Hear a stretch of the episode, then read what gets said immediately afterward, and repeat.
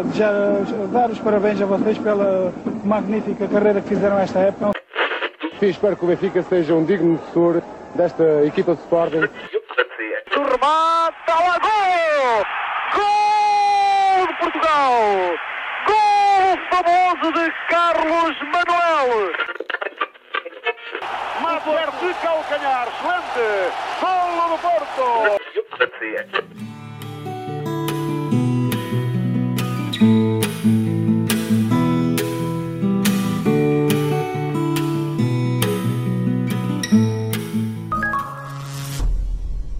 Viva! Sejam bem-vindos ao sexto episódio da Oitentena do Matraquilhos, a série em formato podcast que narra a história e as histórias do futebol português nos anos 80. Hoje vamos falar da época 85-86. Depois do Porto se ter estreado como campeão nesta década de 80, como será uma época pré-mundial do México? É isso que vamos analisar e comentar nos próximos minutos. Eu, Pedro Fragoso, rodeado dos três reis ruis magos do costume. Olá, Rui Silva. Eu sou o Belchior. Olá, Pedro Fragoso. Olá, Rui Malheiro. Olá, Pedro, viva Rui, Pedro e Miguel. E agora, por último, o último Rui. Olá, Rui Miguel Duarte. Olá, muito boa tarde e bem-vindos mais uma vez aos Ruis, é o Pedro. Exatamente, um Pedro e três Ruis. Estamos a falar então, eh, vamos falar, uh, começar a falar de um verão que, em que se consumou o grito de ordem do GNR, quer ver Portugal na CEE, o Tratado de Adesão foi assinado nos Jerónimos a 12 de junho de 1985 e depois, a 1 de janeiro de 1986, Portugal tornou-se membro de facto da Comunidade Económica Europeia. Em 1985, Alan Prost foi pela primeira vez campeão da Fórmula 1 e o verão de 85 fica também marcado a nível mundial pelos multiconcertos do evento Live Aid. Em Portugal, tivemos o regresso do Sporting da Covilhã ao convívio dos 23, ao convívio dos grandes, 23 anos depois, a estreia de dois clubes, Desportivo das Aves e, um, e o outro, que eu agora, eu, eu escrevi aqui Desportivo duas vezes de Desportivo das Aves, Desportivo de Chaves, obrigado, escrevi duas vezes Desportivo das Aves. Estreia de Trás-os-Montes na primeira divisão. É verdade. E o regresso então de um clube madeirense à principal competição. Rui Malheiro, Freddie Mercury e os Queen cantaram com David Bowie um, em Wembley, no tal live aí da música Under Pressure. Uh, a pressão está do teu lado para nos apresentares o, a primeira divisão do futebol português de 85-86. Vamos a isso. Também poderia falar do abraço de Portugal a Moçambique, que também ficou marcado nesta, nesta temporada musical, mas vamos ao que interessa. O Futebol Clube Porto parte para a defesa do, do título conquistado no exercício anterior e procura o terceiro bicampeonato da sua história, porque só o tinha conseguido, almejado, em 38, entre 38 e 40 e entre 77 e 79, que já te referiste até em episódios anteriores da nossa oitentena. Em termos de taça, a última conquistada pelo Futebol Clube do Porto, como se recordarão, foi em 1984. O Benfica pretendia recuperar o título nacional, perdido no, no, exercício anterior, e manter o título, uh, ou a conquista do troféu da taça, juntando aqui a sua a segunda conquista consecutiva da taça de Portugal, enquanto que o Sporting permanecia e permaneceria no jejum de títulos e troféus, com o campeonato e a taça conquistados em 1982. Recordar que é o segundo ano em que entram uh, cinco equipas portuguesas nas competições europeias, portanto, uma vaga na, ta na Taça dos Campeões Europeus, uma vaga na Taça das Taças, três vagas na Taça UEFA. Portugal mantinha o sétimo lugar do ranking, mas atenção, na época anterior tinha ficado no 21 primeiro lugar, o que era um sinal de uma possível quebra. Veremos se se verifica ou não. Em termos de mercado, o Futebol Clube do Porto consegue segurar Paulo Futre, que esteve perto de ir para o Atlético Madrid, e reforça-se. O Sporting aposta todas as suas fichas em Manuel José, enquanto o Benfica vive um período delicado, a não a ter dificuldades em segurar Carlos Manuel, Diamantino e Zé Luís, numa novela sobre a qual uh, falarei um pouco mais à frente, e com Fernando Martins muito mais preocupado com o fecho do terceiro anel e com um estádio com 120 mil espectadores do que com um plantel. De resto, a temporada começa com vários clubes com problemas financeiros. É a estreia da, da, da, transmissão televisiva de um sorteio do campeonato. Aconteceu a 29 de junho de 1985, eh, transmitido pela RTP2 do programa Troféu, um sorteio realizado na, na Avenida 5 de Outubro, onde era a sede da, da RTP. Falava-se também de uma possível greve dos futebolistas profissionais contra o pacto dos clubes, o tal pacto que o Rui Pedro Silva falou uh, no último episódio, ou seja, os clubes tinham chegado a um acordo, mas um acordo muito mal uh, amanhado, se quiserem, uh, em que seria proibida a transferência entre jogadores, entre clubes, sem que houvesse acordo entre esses clubes para o efeito. E mesmo com acordo, teria, seria sempre uma operação complicada. A verdade é que o Sindicato dos Jogadores se opôs a esta situação. Houve também clubes a oporem-se, mas no fundo uh, os dias passavam, falava-se que o pacto iria ao ar, mas foi-se mantendo. E a verdade é que houve então um pacto entre jogadores, entre treinadores e árbitros, uh, também, também eles aqui a surgirem como protagonistas, a dizerem que o futebol português precisava de, de ter novas regras novas leis e que protegessem, sobretudo, os protagonistas. De resto, um, salientar que surgiam dois novos treinadores, e já irei para finalizar a, a, a, roda dos treinadores, mas a verdade é que os dois novos treinadores eram Vítor Oliveira, ex-jogador do Portimonense, que assumiu o comando técnico do Portimonense, e Humberto Coelho, ex-jogador do Benfica, que assumia o comando técnico do Salgueiros, que não tinham carteira profissional. E onde é que uh, já ouvimos falar disso?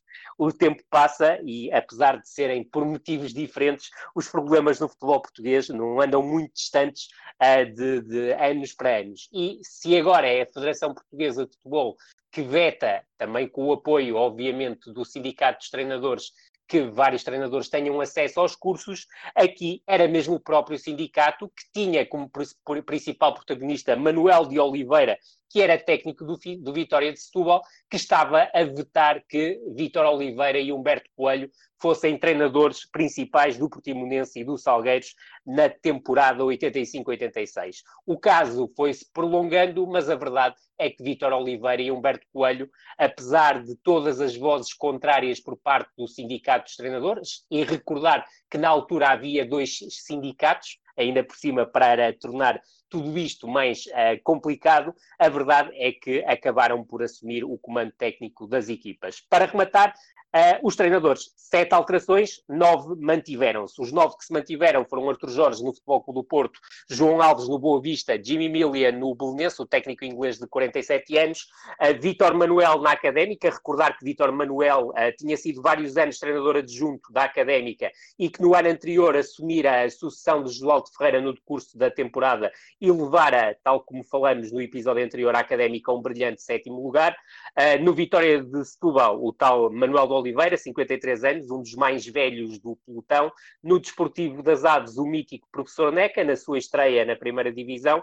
No Sporting da Covilhã, Vieira Nunes, que tinha a curiosidade de ser cunhado de Artur Jorge, Marítimo com Mário Nunes e Desportivo de Chaves com Raul Águas, que curiosamente tinha abandonado a carreira de jogador também, mas tinha sido eu a guiar nos quatro jogos finais da Liguilha, o Desportivo de Chaves a uma promoção fantástica à primeira divisão e tal como falamos, foi pela primeira vez que uh, Trás-os-Montes surgiu no mapa do, da primeira divisão do futebol português.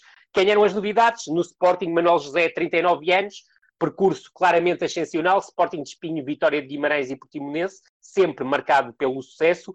No Benfica, regressava o inglês John Mortimer, o, o, mais velho do pelotão, 55 anos, um treinador com um percurso curioso, já que treinou o Benfica uh, entre 76 e 79, foi uma vez campeão, duas vezes vice-campeão, com a curiosidade de numa delas ter sido vice-campeão sem ter sofrido qualquer derrota ao longo da temporada, mas a verdade é que era um treinador praticamente desconhecido no futebol inglês, que tinha sido, sobretudo, treinador adjunto. As suas experiências como treinador principal tinham curiosamente acontecido antes de 1976 no Portsmouth, a única equipa inglesa que treinou como treinador principal, e no Étnicos da Grécia. Depois, Vitor Oliveira, 31 anos, tal como falamos, e Humberto Coelho, 35, estreantes, ao serviço, respectivamente, de Portimonense e Salgueiros. Ao Sporting de Braga chegava Henrique Calisto, 31 anos, uh, que tinha tido duas passagens com algum sucesso, quer por Boa Vista, quer por Salgueiros, duas passagens em qualquer um destes clubes, o que não deixa de ser curioso. Ao Vitória de Guimarães chegava uh, António Moraes, o antigo adjunto José Maria Pedroto, um ano de paragem e aos 50 anos assumia o comando do Vitória Sport Clube. Ao Penafiel uh, regressava José Muniz, 48 anos, depois de duas épocas na segunda divisão, e cá está, está fechado o rol de treinadores, deixando só uma nota a Pedro e Ruiz. Ao longo da temporada foi uma época diferente daquilo que vinham a ser as anteriores, porque apenas houve seis chicotadas psicológicas, com a curiosidade de duas delas terem ocorrido no Futebol Clube de Penafiel. Feita a apresentação então da época 85-86, vamos avançar para a um, descrição do que foram os campeonatos dos três grandes e vamos começar pelo terceiro classificado, Rui Silva, uh, conta-nos tudo sobre mais uma época em branco do Sporting Clube Portugal. É uma época que não é, que não é inédita, mas chega a aparecer porque pela primeira temporada desta oitentena não há polémica no mercado de transferências entre Sporting e Futebol Clube do Porto. Aliás, o ataque aos reforços dos Leões foi bastante modesto e centrou-se naquilo que hoje se chama de contratações cirúrgicas. O central brasileiro do Willio chegou do, do Fluminense, o avançado britânico Ralph Mead veio do Arsenal, numa transferência onde as duas partes negociaram durante muito mais tempo do que desejavam e chegou a ter de haver mediação da FIFA e já está, só isso, dois reforços, um brasileiro para a defesa, um inglês para o ataque, a baliza continuou entregue a damas, a defesa mantinha jogadores como Gabriel Morato, Venâncio e ia começar a apostar em definitivo no jovem Fernando Mendes, que se tinha estreado no final da época 84-85. O meio campo tinha Jaime Pacheco, António Souza, Mário Jorge, Carlos Xavier. Uh, no setor mais adiantado mantinham-se nomes como Manuel Fernandes e Jordão. E além disto, claro está, havia jogadores como Virgílio, Oceano, Litos, Romeu, Salcedo e Elden. Litos, uh, Lito e Zezinho foram dispensados por Manuel José e no papel o novo treinador não se podia queixar. O plantel era forte, tinha a qualidade necessária para lutar pelo título nacional. No papel, na prática, o cenário acabou por ser um pouco diferente por culpa do trabalho intenso que o departamento médico foi obrigado a ter. Com menos de um mês de pré-época, já havia Manuel Fernandes, Jaime Pacheco, Elan, Venâncio e Litos no estaleiro. As lesões podiam não ser necessariamente de recuperação prolongada, mas a memória da temporada anterior ainda estava fresca na mente de todas, quando João Rocha apontou uma preparação física garantida pelo treinador John Toshak pelos maus resultados. Eh, com tantos problemas, os resultados na pré-época também não foram grande coisa. O Sporting perde com o Benfica nos penaltis na Taça de Honra e voltou a perder com os rivais e com os Shamrock Rovers no Torneio Internacional de Lisboa. Por isso, quando o campeonato começou, havia uma grande apreensão uh, suficiente com o rumo que a época estava a tomar, mas acaba por surgir um homem decisivo mais do que nunca até então. Manuel Fernandes marca 5 golos na goleada por 6 Europa na Fiel, um no triunfo na Pova de Varzim contra o Aves, dois aos Chaves em Alvalade e um em Braga. Com quatro jornadas disputadas, o Sporting era a única equipa só com vitórias, tinha 13 golos marcados, apenas um sofrido, e Manuel Fernandes já tinha festejado nove vezes, mais do que 13 dos 15 adversários do campeonato, incluindo o Futebol Clube do Porto. Só mesmo o Boa Vista e o Benfica se safavam. E, o Boa Vista, aliás, desculpa, e o Benfica apenas às custas de um só jogo. Exatamente. O Manuel Fernandes estava com, com a veia goleadora tão saliente que, que se conseguia ver no resto da Europa, estreando-se também com dois golos no triunfo sobre o Feyenoord por 3-1. Tudo parecia bem no reino do Leão, mas como sempre, se as coisas estão muito bem para o Sporting, é sinal que estão cada vez mais perto de piorar. Depois de vencer também o jogo da quinta jornada contra a Académica, os Leões começaram a tropeçar. A derrota na Holanda, na Holanda com o Feyenoord não impediu o apuramento, mas o empate no Restelo à jornada 6 forçou o Sporting a partilhar a liderança do campeonato, na altura com um surpreendente Vitória Sport Clube. Era o primeiro sinal do que estava para acontecer, o empate na Albânia com o Dinamo Tirana até foi visto como um bom resultado e fora das quatro linhas o presidente do Sporting voltava a fazer das chuvas e a atacar jornalistas, acusando Manuela Moraguetes de ser desgrenhada, com ar pouco asseado e com voz raivosa, além de servir de porta-voz de interesses muito pouco claros. Já o interesse do Sporting a ser campeão foi ficando cada vez mais fraco. Na jornada 9, nas Antas, os Leões perderam por 2-1, e perdem também a liderança para o Futebol Clube do Porto, que na altura seguia ainda sem derrotas e com apenas dois empates. Uh, se fora o Sporting perdia, uh, em casa o, a equipa de Melo José era fortíssima. A primeira vez que não venceu um jogo em Alvalade foi no derby com o Benfica, a jornada 14, num jogo sem golos, uh, mas quando jogava, lá está, quando jogava fora o cenário era diferente. Tinha perdido na Holanda e nas Antas, empataram no Restelo e em Tirana, e viria também a sofrer duas derrotas consecutivas no final de novembro, uh, por 4-3 em Guimarães, numa jornada que desperdiçou uma vantagem de dois golos aos 11 minutos, e perdeu também a oportunidade de saltar para a liderança após a derrota do Futebol Clube Porto em Portimão. Por esta altura, o plantel do Sporting sofreu um susto. Damas esteve internado alguns dias com sintomas preocupantes, com perda de peso, fadiga e um problema também cardíaco. Uh, e, aliás, na derrota 4-3 em Guimarães, Damas vai para o banco e é o húngaro Katsirse que joga. Uh, três dias depois, já com Damas no 11, o Sporting sai também derrotado do País Basco por 2-1, frente a um Atlético Bilbao orientado por Javier Clemente e com jogadores como Zubizarreta, Goicoechea e Julio Salinas em campo. O Sporting entrou em dezembro com as aspirações intactas, parecia talhado para desperdiçar oportunidades nos piores timings, mas os rivais não estavam a fazer necessariamente melhor quando há o tal derby com o Benfica, uh, estavam a partilhar a liderança do campeonato com as Águias, já tinham eliminado o Atlético Bilbao e assegurado a presença nos quartos de final da Taça UEFA uh, e tinha também começado uh, a Taça de Portugal da melhor maneira, eliminando Elétrico de Ponte Sor e Bragança, dois adversários fortíssimos. Depois chegou o Natal, e voltaram a aparecer pontos perdidos de forma inesperada. O nulo, o nulo, na luz foi natural, mas logo a seguir, no fecho, Desculpem, o nulo com o Benfica foi natural, mas logo a seguir, no fecho da primeira volta, não foram além de um empate a dois em Vidal Pinheiro e voltaram a perder o comboio da liderança e nesta altura tinham 23 pontos, fruto de 10 vitórias, 3 empates e 2 derrotas. Era o melhor ataque do campeonato, com 34 golos e 15 tinham sido apontados por Manuel Fernandes. Eh, aqui há outro dado estatístico eh, destacado na edição do Diário de Lisboa. O Sporting tinha tido 14 jogadores diferentes a ver o cartão amarelo na primeira volta, mais do que qualquer outra equipa. O início da segunda volta, já em janeiro, foi positivo. O Sporting faz 9 pontos nas primeiras 5 jornadas, fruto de 4 vitórias e um empate, e continua a morder os calcanhares ao Benfica, que segue um ponto à frente, enquanto o Futebol do Porto está um ponto atrás. Depois, o inferno abate sobre Alvalade. O nulo Cobelense em casa é um primeiro aviso do que poderia estar para acontecer, embora a vitória folgada sobre o Portimonense por 4-2 deixe os três grandes uh, separados apenas por um ponto. O Sporting entrava em março com tudo em aberto, estava a um ponto do Benfica, nos quartos de final da Taça de Portugal, nos quartos de final da Taça UEFA, tudo parecia próximo da perfeição, até cair numa espiral negativa.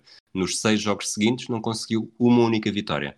Foi eliminado da Taça UEFA pelo Colónio de Harald Schumacher, Pierre Litbarski, Klaus Alofs, Bodo Wilgner e Thomas Assler, um em Alvalade e 2-0 na Alemanha Federal.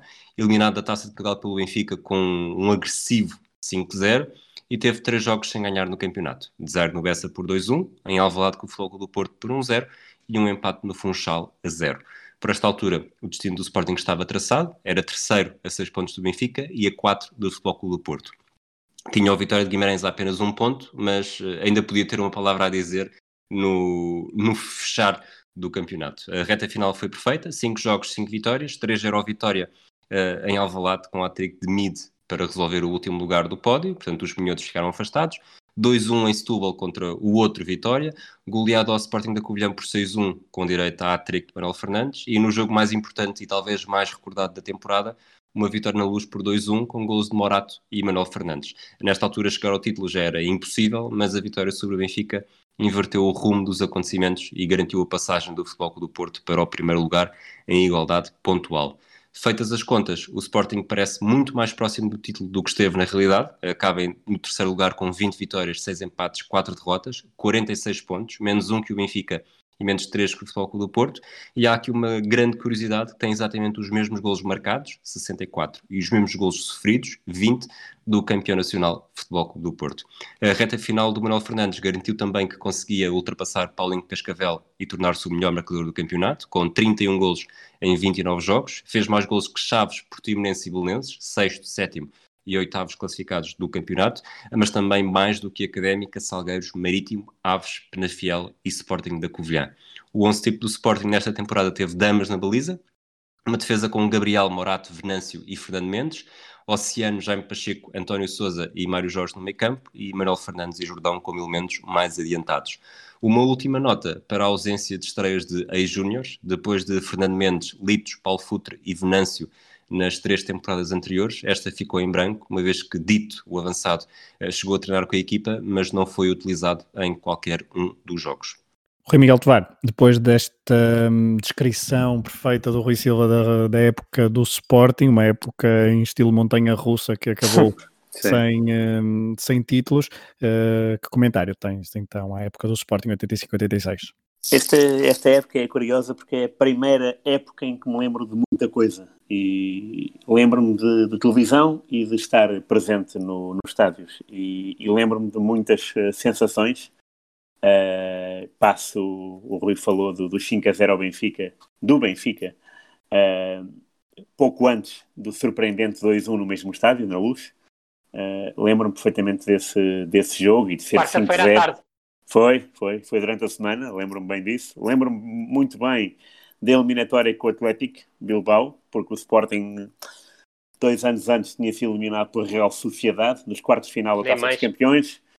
Isto era outra equipa basca, havia o, o medo uh, normal, e, e, e, depois tenho, tenho aqui uma história que, para mim, é, é uma das histórias mais curiosas, que me foi contada pelo Fernando Mendes, a respeito de um jogo, do jogo de Bilbao, portanto, oitavos de final, primeira mão, está 1 a 0, há um cruzamento para a área e o Damas uh, diz deixa, mas o Fernando Mendes já vai lançado para, para, para fazer canto e pronto, e cabeceia a bola para canto. Uh, e o Fernando Mendes diz ele estranhou que o Damas não, não tivesse berrado nem nada, pronto, ok. Uh, o Fernando Mendes foi, foi proposto fazer marcação ao poste, canto, marcado, Rolo Salinas de cabeça 2-0. Ainda, ainda o Fernando Mendes não tinha sequer percebido que tinha sido gol, já estava a levar uma chapada na cara do Damas. Uh, e o sem Fernando surpresa. Mendes bateu, pois, sem surpresa mesmo. E o Fernando Mendes disse que nunca, nunca sentiu tanta dor no, num jogo de futebol como, como dessa chapada do Damas. A verdade é que o Sporting reagiu com o gol do Ralph Mead e depois em casa uh, 3-0 foi uma, uma, uma, grande, uma grande jornada do universo sportinguista. Lembro-me também disto, uh, de, ser, de ser preciso ganhar um 0 e de repente 3-0 ao Atlético. Foi uma, uma vitória histórica. Uh, e depois, uh, claro, o campeonato é aqueles de altos e baixos de sempre, embora sejam incompreensíveis, são de sempre. e lembro-me da expectativa que havia para a última jornada porque uh, era também o dia em que o José Torres ia nomear os convocados para o Mundial do México. Uh, e havia alguma, uh, alguma expectativa, ou muita, sobre se o Manuel Fernandes, de quem o Rui Pedro Silva já falou tanto e tão bem, e, e com razão de ser, se o Manuel Fernandes iria ou não ser convocado por José Torres. O Jordão também era falado, mas já não era, uma, já não era uma, um nome, porque o Jordão uh, afastou-se do futebol, uh, afastou-se do 11 do Sporting nas últimas jornadas.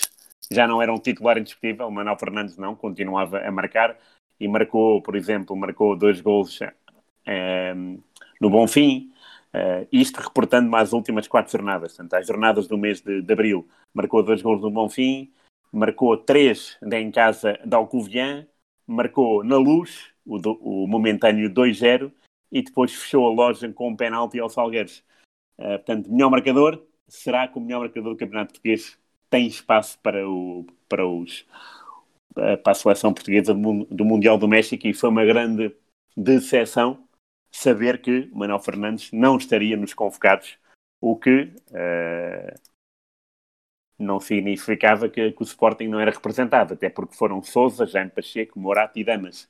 Mas o Manuel Fernandes, o rei do gol, não foi. E lembro-me de, de, no dia seguinte falar-se muito disso.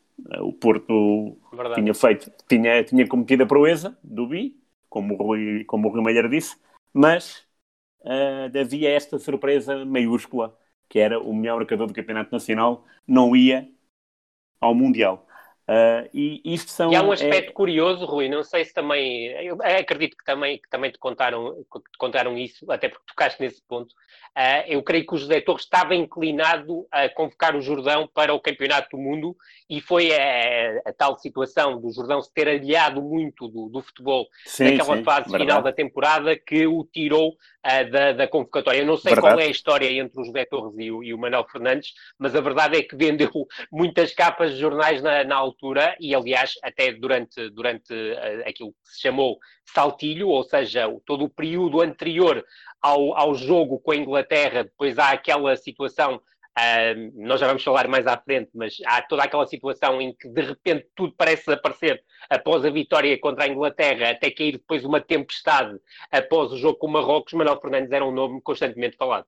Sim, uh, isto também tem. tem agora lembraste-me, porque na primeira jornada o Manuel Fernandes marca de facto 5 gols ao Penafiel e é, é, o convidado do Domingo Esportivo. E no Domingo Esportivo diz que uh, não pensa muito na seleção, uh, quiçá porque a seleção também não estava assim tão bem classificada, e então epá, ir, uh, não ir ao Mundial era quase uma, uma certeza. E Manuel Fernandes disse que não, que, uh, que é hora de dar, dar, dar espaço aos mais novos. Só que de repente, a seleção, seleção vai ao Mundial, Manuel Fernandes continua a marcar e o próprio Manuel Fernandes diz que falou com o José Torres e com o seu, e com o seu adjunto e que havia condições para que ele fosse convocado, mas no fim de contas não foi. Uh, e é, é, de facto. Uh, era curioso fazer um apanhado, uh, deve ter sido o único melhor marcador que não terá sido chamado para um campeonato do mundo. E, e, não há dúvida que é, que é, que é curioso. Mas atenção, não, não fiquem com pena, porque o Manuel Fernandes foi ao México na mesma ver os jogos, atenção. É verdade.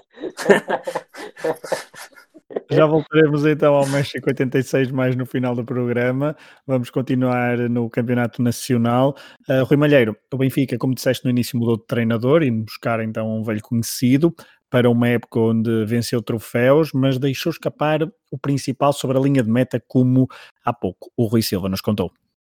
É isso mesmo, Pedro. Uh, a verdade é que a época do, do, do Benfica fica claramente marcada uh, por uh, uma, diria, um, um, frente a frente entre o núcleo duro dos jogadores do Benfica e Fernando Martins. Isto porque ah, porque Fernando Martins estava absolutamente concentrado em fechar o, o, terceiro anel do Estádio da Luz, ter ah, o estádio com lotação de 120 mil espectadores e passou claramente para segundo plano a construção do, do plantel e, sobretudo, uh, protelou excessivamente as renovações de contrato de Carlos Manuel, de Diamantino, de Zé Luís, de Nené e de Manica. A verdade é que se com os dois últimos nunca houve grande celeuma, com os três primeiros houve a grande celeuma. E foi essa celeuma que marcou claramente toda a pré-temporada do Benfica e, curiosamente, o Benfica, que até volta ao trabalho, uh, creio que é 11 de julho, uh, Carlos Manuel, Diamantino e Zé Luís voltam ao trabalho uh, com o contrato a terminar a 31 de julho.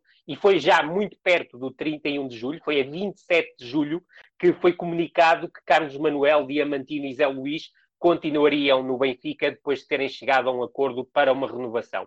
Mas para termos uma ideia, durante uh, o período de férias, junho uh, e já o início de pré-temporada, julho, uh, a verdade é que se falou das transferências de, de, de Zé Luís, de Carlos Manuel e Diamantino para o Sporting de Braga, que estava disposto a furar o pacto, o tal pacto entre clubes, para assegurar as três aquisições, juntando-se a isto, e pasme-se, o União da Madeira da segunda Divisão, que fez propostas concretas aos três jogadores, com propostas que, curiosamente, eram superiores àquilo que os jogadores recebiam no Benfica, para termos uma ideia, e o que é que constaria nesse contrato? Seriam contratos efetuados até 31 de dezembro de 1985 para que a 1 de janeiro de 1986 os três jogadores fossem livres e pudessem jogar em qualquer clube estrangeiro que lhes apetecesse jogar. Pronto, tudo isto acabou por ficar em saco roto e a 27 de julho, já com o Benfica a jogar até, em termos de pré-temporada, ficou consumada a renovação de contrato de Carlos Manuel, de Diamantino e de Zé Luís. De resto, um novo treinador, que era uma velha cara, três anos de John Mortimer na segunda metade da década de 70 do Benfica, um técnico que tinha deixado uma boa imagem, principalmente junto da imprensa e junto de alguns jogadores, mas a verdade é que quem depois trabalhou com Ericsson e recordava os métodos de John Mortimer, a verdade é que estavam em polos absolutamente opostos e voltou a ser um Benfica muito ligado a uma dimensão física. Em termos de reforços, o Benfica não quis gastar muito dinheiro. A principal aquisição foi Rui Águas, contratado ao Portimonense, com a curiosidade de ter assinado pelo Benfica no dia a seguir ao fecho da época anterior, portanto, a, a seguir a 10 de junho de 1985, foi apresentado no Estádio da Luz juntamente com o seu pai José Águas, uma figura a mítica e incontornável do Benfica. Os restantes reforços foram Neno, do, que, que vinha do Vitória Sport Clube de Guimarães, mas já tinha ligação ao Benfica, César Brito, contratado ao Sporting da Covilhã, Simões, um ala canhoto ao Montijo, Vítor Duarte, um defesa central à União de Coimbra, Carlos Ribeiro, um lateral oriundo da Académica. E Nelo, um trinco de Arcos de Valdevez que tinha sido contratado ao Lixa e que era conhecido por calçar botas 46. Depois também foram promovidos os júniores Rui Pedro, que foi aposta de Mortimer, Zé Carlos e Paulo Guilherme. Em termos de saídas, muito poucas alterações. Saíram Silvino para o Aves, Nivaldo para o Portimonense, contra a vontade, mas acabou por aceitar essa saída para o Portimonense, Tozé para o Marítimo, Jorge Silva, que tinha feito uma boa época com golos na temporada anterior, para, os, para o Desportivo de Chaves, juntando-se Humberto Coelho, que apesar de ainda ter mais um ano de contrato, já tinha abandonado a carreira de jogador, mas no final da temporada 84-85 acaba por abandonar definitivamente o Benfica, com a curiosidade de, durante bastante tempo, se ter falado da possibilidade de vir a ser eu o adjunto de Mortimer e não Tony, algo que não se confirmou, já que Humberto Coelho seguiu para o Salgueiros, para treinador principal, e Tony viu robustecida a sua posição, mantendo-se como adjunto de John Mortimer. A pré-temporada do Benfica, tal como disse, acabou por ser muito mais marcada pela, pela situação uh, das renovações dos contratos do que com a chegada de reforços. No entanto, John Mortimer chega a Lisboa a 10 de julho e diz que quer Ian Rush, avançado do Liverpool, isto aproveitando o facto das equipas inglesas terem ficado de fora das competições europeias, mas era um sonho demasiado exótico para as possibilidades financeiras do Benfica, e o médio canhoto que acabou por nunca chegar, que teria como objetivo fazer esquecer Fernando Chalana, o que deixava já aqui Vando numa situação algo complicada. Fernando Martins, já algo desesperado, no, em julho, viaja até ao Brasil para fazer prospecção de reforços. Foi o presidente do Benfica ao Brasil fazer prospecção de reforços. Uh, depois de ter uh, feito, ter, ter, estado em negociações com Washington do Fluminense, com René do Fluminense, com Baltazar do Botafogo, um jogador que viria a representar anos mais tarde o Futebol Clube Porto e antes até o Atlético de Madrid, Chiquinho do Flamengo, que mais tarde viria a jogar no Benfica e em vários clubes portugueses, para além de Nunes, que tinha sido campeão uh, brasileiro da Libertadores e do mundo pelo Flamengo, e Mirandinha. Mas a verdade é que Fernando Martins vai ao Brasil, mas fica a perceber que não tem dólares suficientes para fazer as aquisições que pretendia. A pré-época do Benfica, em termos competitivos, acaba por roçar o desastre, muito próximo àquilo que aconteceu com o Sporting. O Benfica estreia-se na Figueira da Foz diante da Académica, perde por 3-1. O gol do Benfica é apontado por Nené, mas Pedro Xavier na segunda parte, na segunda parte faz um hat-trick. Depois vai a Portimão, empata 0-0. Na Taça de Honra de Lisboa, defronta o Sporting no Restelo, empata 0-0 e vence apenas no, por pontapés da marca de grande penalidade por 4-3, tal como o Rui Pedro Silva há pouco referiu. Depois vai jogar ao fundão com o Sporting da Covilhã numa, num jogo marcado em virtude da transferência de, de César Brito do Covilhã para o Benfica e perde por um zero vê cancelado um particular uh, com o Bordeus, que não se disponibilizou à última da hora para se deslocar a Lisboa, e troca um jogo com o Bordeus com uma deslocação ao Montijo, onde apresenta a equipa B e vence por um escasso 1-0. Depois, no torneio internacional de Lisboa, Uh, começa com um empate diante do campeão irlandês Shamrock Rovers, 0-0, e vence o Sporting por 2-1, naquele que foi o melhor resultado da pré-temporada do Benfica, com golos de Pietra e Maniche, sendo que Uh, no torneio internacional de Lisboa, tal como também o Rui e muito bem referiu, o Shamrock Rovers acabou por vencer, o Benfica ficou na segunda posição e o Sporting em terceiro. Começa a época oficial sem, no entanto, deixar de referir que os últimos dias de pré-temporada do Benfica ficaram marcados por várias experiências, ou seja, passou pelo Benfica um tal de Faisal Adalkil, jogador árabe trazido por Manuel Barbosa, passou também um dinamarquês chamado Bordingard, um sul-africano chamado Paskin e depois dois angolanos chamados Lufemba e Maluca que acabaram por ir parar ao Varzim. Época oficial começa muito mal uh, e a pré-época já dava a entender que isso iria acontecer. quatro primeiras jornadas do campeonato, o Benfica soma uma vitória contundente à segunda jornada em casa diante do Marítimo, vitória por 9-0.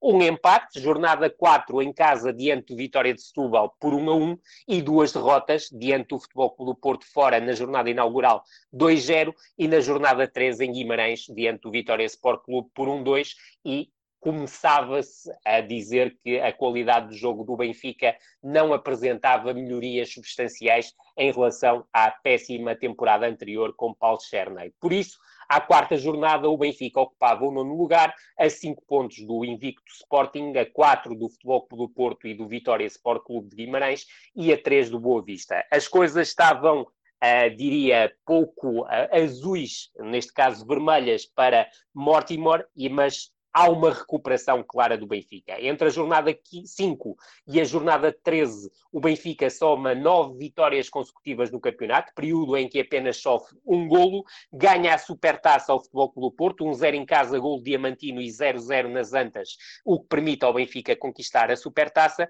e depois de ter ficado isento da primeira eliminatória da Taça das Taças, já que o sorteio tinha ditado um incrível Benfica-Manchester United, só que o Manchester United acabou por ficar suspenso das competições europeias. O Benfica entra na segunda ronda, apanha pela frente uma Sampdoria fortíssima com Graham Souness, Trevor Francis, uh, Gianluca Vialli e Roberto Mancini, ganha 2-0 na luz, com golos de Diamantino e Rui Águas, e apesar de ter sofrido em Génova, acaba por perder um zero, mas seguir em frente para os quartos de final da competição e podíamos dizer que nesta altura o Benfica já era apontado como um dos principais favoritos à vitória na competição, porque o adversário inglês já estava fora, uh, por uh, imposição da UEFA, e o adversário italiano, que era apontado como um dos mais fortes candidatos à vitória, tinha sido eliminado pelo Benfica. Mas já lá iremos à taça das taças. Entretanto, regressamos ao campeonato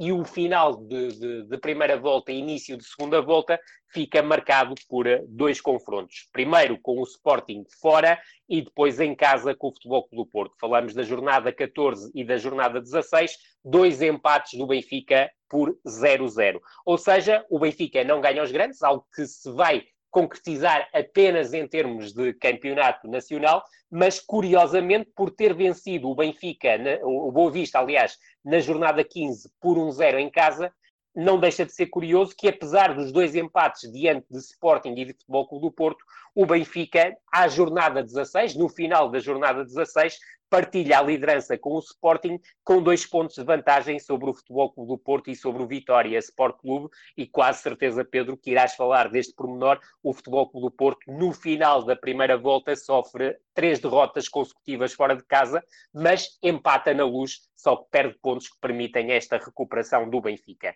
É um Benfica completamente lançado na conquista do, do, título nacional. Isto porquê? Porque entre a jornada 17 e a jornada 28 soma 10 vitórias e 2 empates e apenas 4 golos feridos. Os dois empates foram nas deslocações a Braga e ao terreno do Salgueiros, a Vidal Pinheiro, ambas por 1-1, mas o Benfica chegava à jornada 28 a depender apenas de si próprio para ser campeão, com uma vantagem de 2 pontos sobre o Futebol Clube do Porto e de 5 sobre o Sporting. O sonho de uma nova final europeia é que caiu por terra, já que o Benfica foi eliminado nos quartos de final, diante do Dukla de Praga, com alguma surpresa, perdeu 1-0 fora e depois em casa na luz dá a volta à eliminatória, ao intervalo uh, sai a ganhar por 2-0, mas na segunda parte o Dukla de Praga acaba por marcar um golo que lhe valeu a passagem às meias finais e a eliminação do Benfica.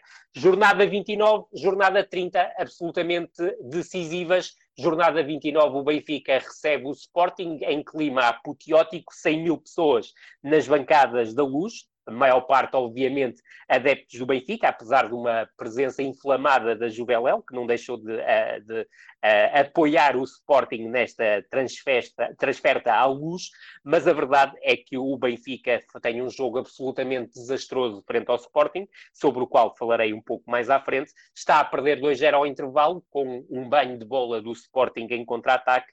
Na segunda parte ainda reduz, mas perde por 1-2, e aquilo que era uma eventual festa do título acaba por ser quase um funeral, já que o Futebol Clube do Porto em Setúbal, num jogo de elevado grau de dificuldade, acaba por vencer por 1 a 0 e passa, apesar de ter os mesmos pontos que o Benfica, para a liderança do campeonato, sabendo-se que na última jornada. O Futebol Clube do Porto recebia o Covilhã e o, e o, Benfica teria que se deslocar ao Bessa. É certo que a última jornada foi muito animada, não te vou tirar terreno, Pedro, mas a verdade é que o Benfica perdeu no Bessa por 1-0 e ficou claramente fora uh, da, da, de ter hipóteses de conquistar o título e pelo segundo ano consecutivo uh, perdeu claramente essa hipótese. De resto, foi um Benfica que, em termos de taça de Portugal, foi brilhante, ou seja, uh, seguiu um percurso praticamente incólume até chegar à final. Eliminou o Alverca fora por 2-0, ganhou o Olivais fora, aliás, em casa por 5-0, Alvia Longa em casa por 6-0, venceu o Futebol Clube do Porto em casa nos oitavos de final por 2-1, Uh, o, o Porto esteve em vantagem com gol de Futre, mas Maniche e Rui Águas deram a volta ao marcador. Nos quartos de final, o tal jogo épico para as cores encarnadas, vitória por 5-0 diante do Sporting, golos de Rui Águas, Vando, que bisou, Álvaro e Manica. Depois, nas meias finais, o tal uh, tropeço, um empate a zero após prolongamento e penafiel, mas a que seguiu uma vitória contundente na luz por 4-1, antes da final, em que o Benfica bateu sem apelo nem agravo, expressão muito típica da altura, o Belenenses por 2-0 com golos de Nunes e Rui Águas. Foi a segunda taça consecutiva do Benfica, alcançando um feito que tinha granjeado em, entre 79 e 81. O 11 base do Benfica era composto por Bento na baliza, Veloso, lateral direito, Samuel e Oliveira, dupla defesas centrais, Álvaro, lateral esquerdo, Shell, médio mais defensivo, Diamantino, Carlos Manuel e Vando como médios mais criativos, Diamantino principalmente a partir da direita, Carlos Manuel mais no corredor central e Vando a partir do corredor esquerdo, e à boa e velha maneira britânica, dois pontas de lança que eram Maniche e Rui Águas.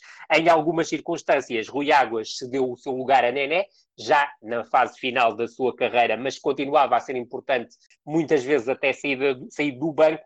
Em algumas situações, Mortimer também abdicou de Rui Águas para lançar o médio de perfil mais defensivo, Nunes, mas aí muitas vezes Diamantino atuava em zonas mais adiantadas. Só para finalizar, salientar aqui uma nota que eu acho que é de muita importância.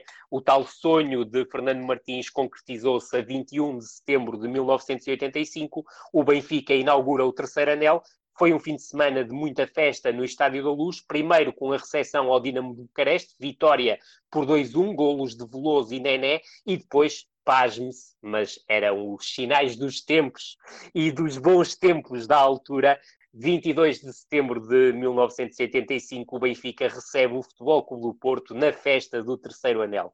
Empate 0 a 0. A verdade é que as duas equipas, até porque havia, havia a seleção estava concentrada, apresentaram-se mais com as reservas e a verdade é que o Futebol Clube do Porto, entre essas reservas, estreou um tal de Rabah Madjer. Do lado do Benfica, o Benfica também lançou o seu atacante dos sonhos, ou seja, Kamatar, o avançado romeno do Dinamo de Bucareste, acabou por representar o Benfica na segunda parte desse particular, mas a verdade é que a tal transferência de sonho de Fernando Martins acabou por nunca se concretizar, apesar de Kamatar ter feito estes 45 minutos como jogador do Benfica.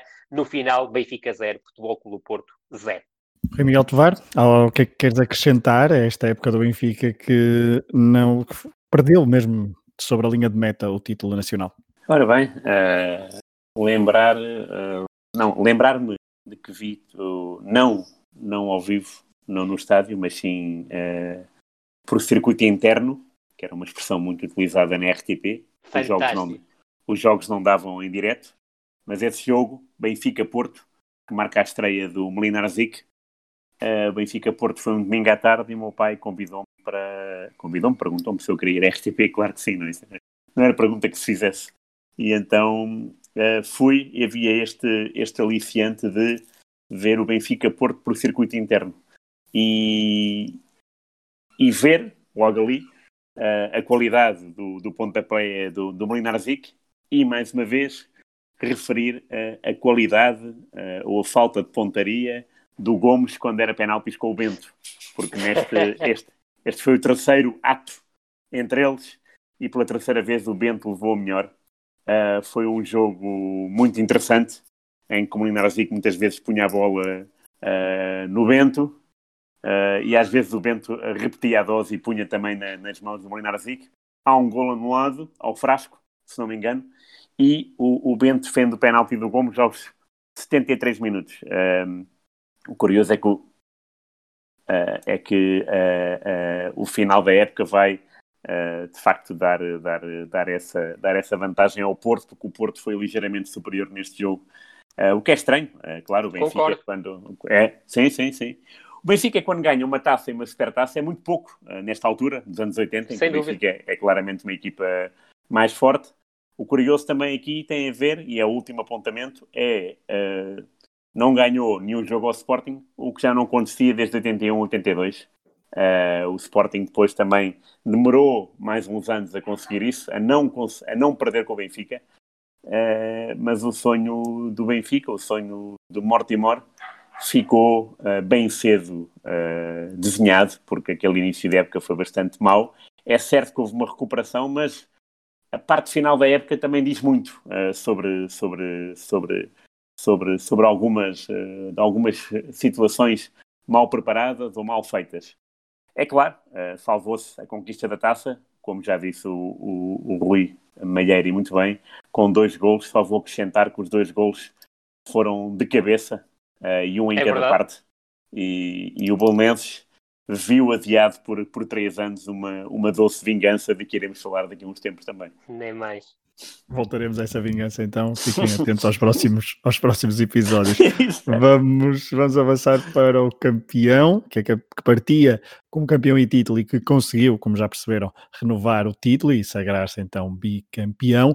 O Futebol do Porto uh, manteve a equipa técnica, Artur Jorge, que ia completar 40 anos durante a época, tinha conquistado os adeptos com futebol ofensivo e dominante na época anterior, mas 85-86 foi uma época marcada por reforços, lesões e quase zero títulos, quase. Sublinho quase, obviamente. Uh, e que título é que foi? Já lá vamos. Primeiro os reforços e as saídas, vamos por posição no relevado. Na baliza, uh, Borota e Barradas deixaram o clube. Amaral regressou do Feirense para ser suplente de Zé Beto, só que o excêntrico guarda-redes português lesionou-se em dezembro no joelho e era preciso uma solução, já que Amaral e Matos não davam as garantias necessárias. O Porto foi ao mercado e trouxe Mlinar Zik, polaco, 32 anos, um, chegou do Bastia depois de ter estado, por exemplo, em bom plano no Mundial de 82. Na defesa, José Mariano e Cerqueira foram dispensados depois de praticamente nula utilização.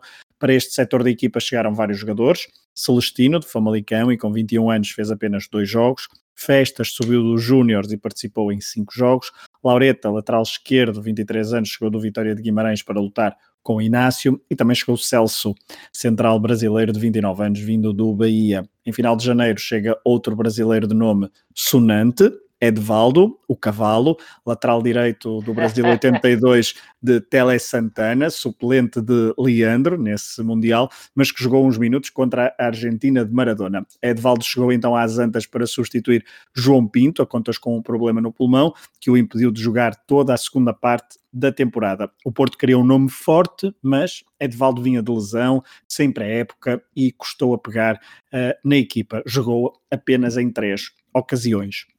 No meio-campo, o Porto perdeu Quinito para o Boa Vista e Mito para a Académica, mas ganhou Paquito Saura, médio de ataque vindo de Guimarães, e em outubro chegou Eloy, médio loiro brasileiro, que já tinha jogado em Itália no Genoa e que chegava agora crack. de Botafogo. Exatamente, craque. E que tinha aquele cabelo inconfundível. Um, no ataque, os históricos Jacques e José Alberto Costa saíram para o Minho, Jacques para o Braga e Costa para a equipa de António Moraes, portanto, uh, para Guimarães, para onde foi também Paulinho Cascavel. E para o Belenenses foi Ademar Marques. Saídas importantes, mas compensadas com muita qualidade.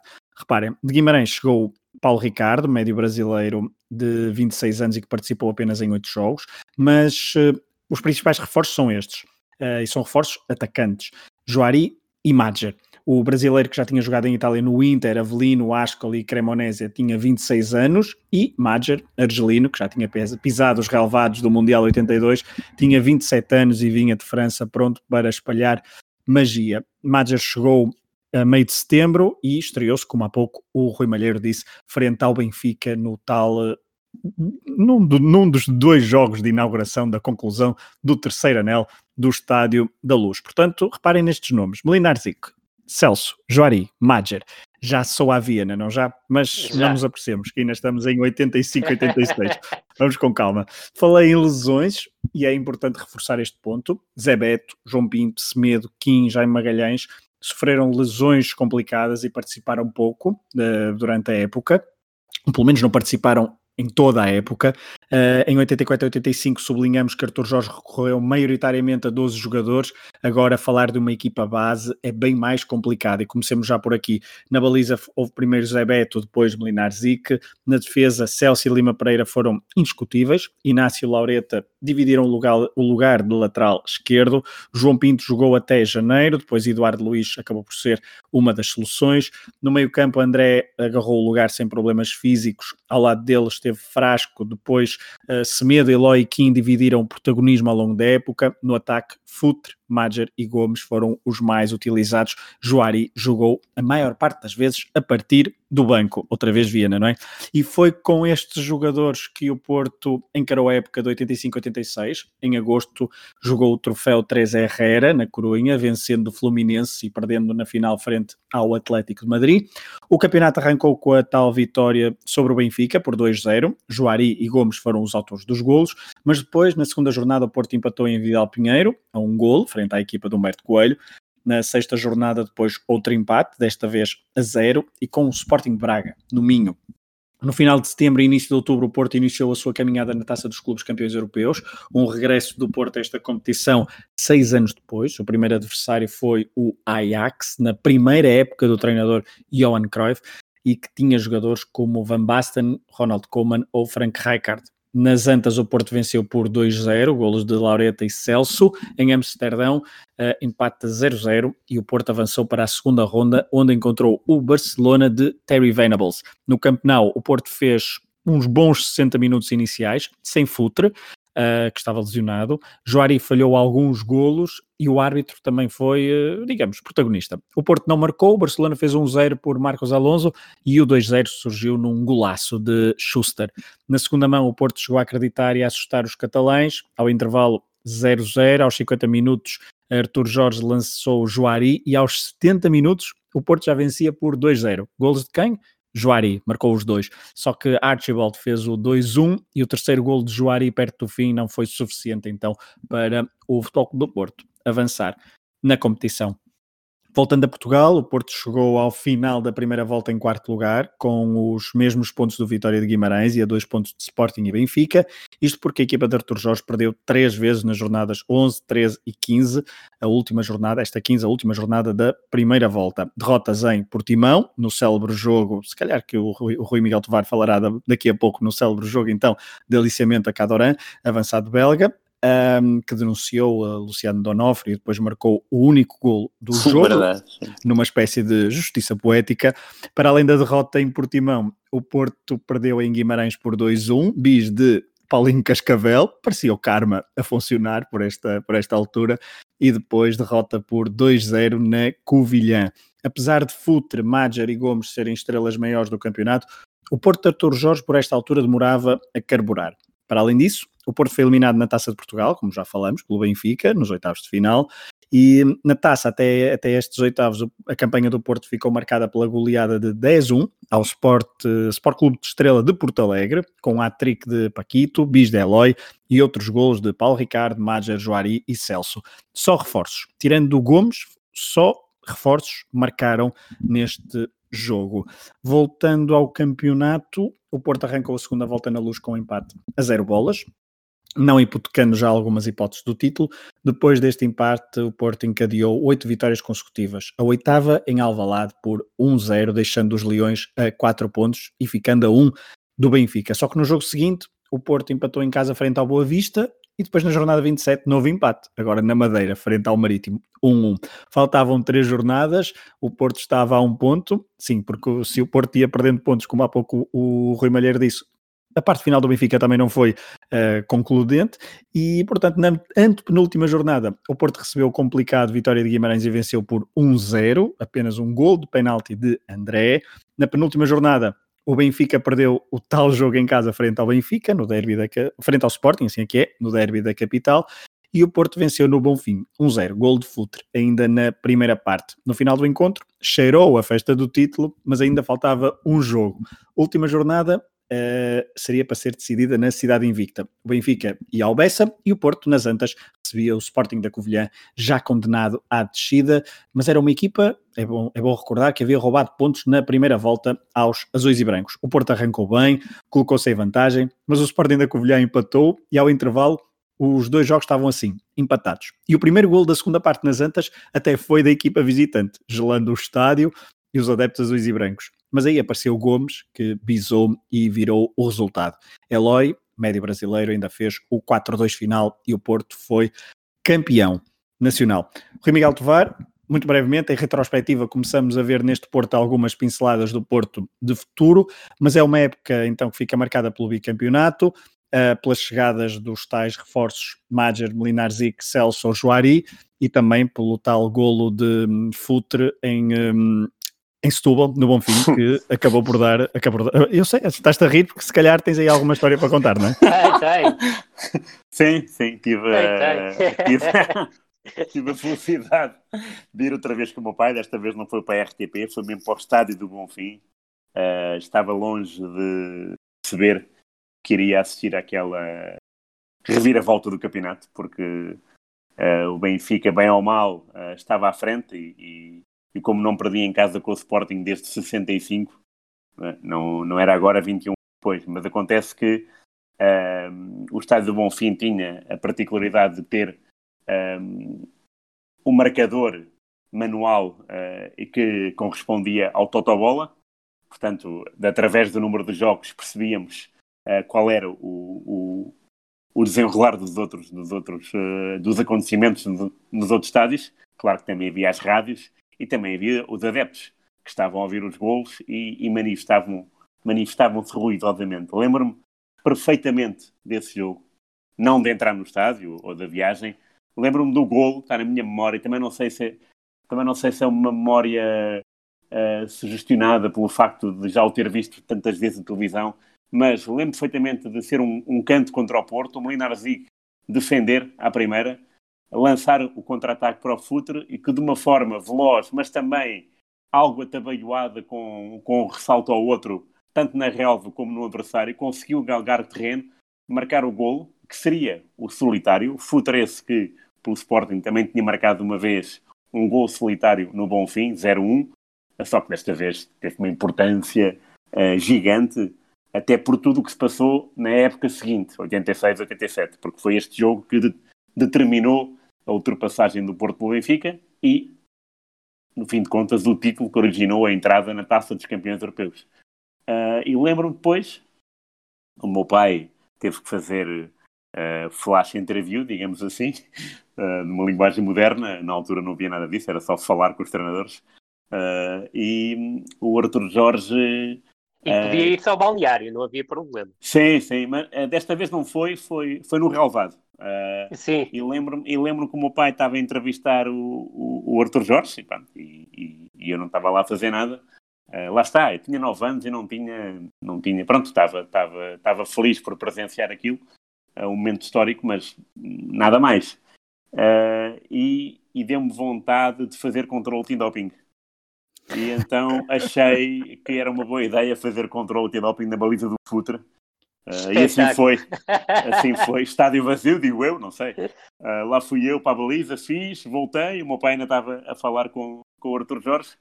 E depois a viagem, a viagem de volta para Lisboa foi uma viagem de animada, porque eu uh, sempre fui um admirador do Futre, desde os tempos dos Júniores, ia muito ver o Futre, muito. Ia ver o Futre uh, ao Alvalade e uh, quando, ele foi, quando, quando ele assinou pelo Porto, eu também troquei de clube e, e fui do Sporting para o Porto. Uh, naqueles, naqueles três anos eu fui do Porto. E aquilo para mim parecia um sonho, porque era o, o meu ídolo resolver um campeonato. Uh, uma coisa é resolver um jogo, agora resolver um campeonato, pôr, pôr o campeonato e o país do avesso, era uma, uma alegria infinita. E nunca tinha, nunca tinha falado com o Futre nessa altura, mas, mas aquilo para mim era, era, era o máximo. E então lembro-me perfeitamente da viagem de volta, de passar. Lembro-me de uma imagem que é na, na ponte sobre o Tejo, de estar a animada cavaqueira com, com o meu pai.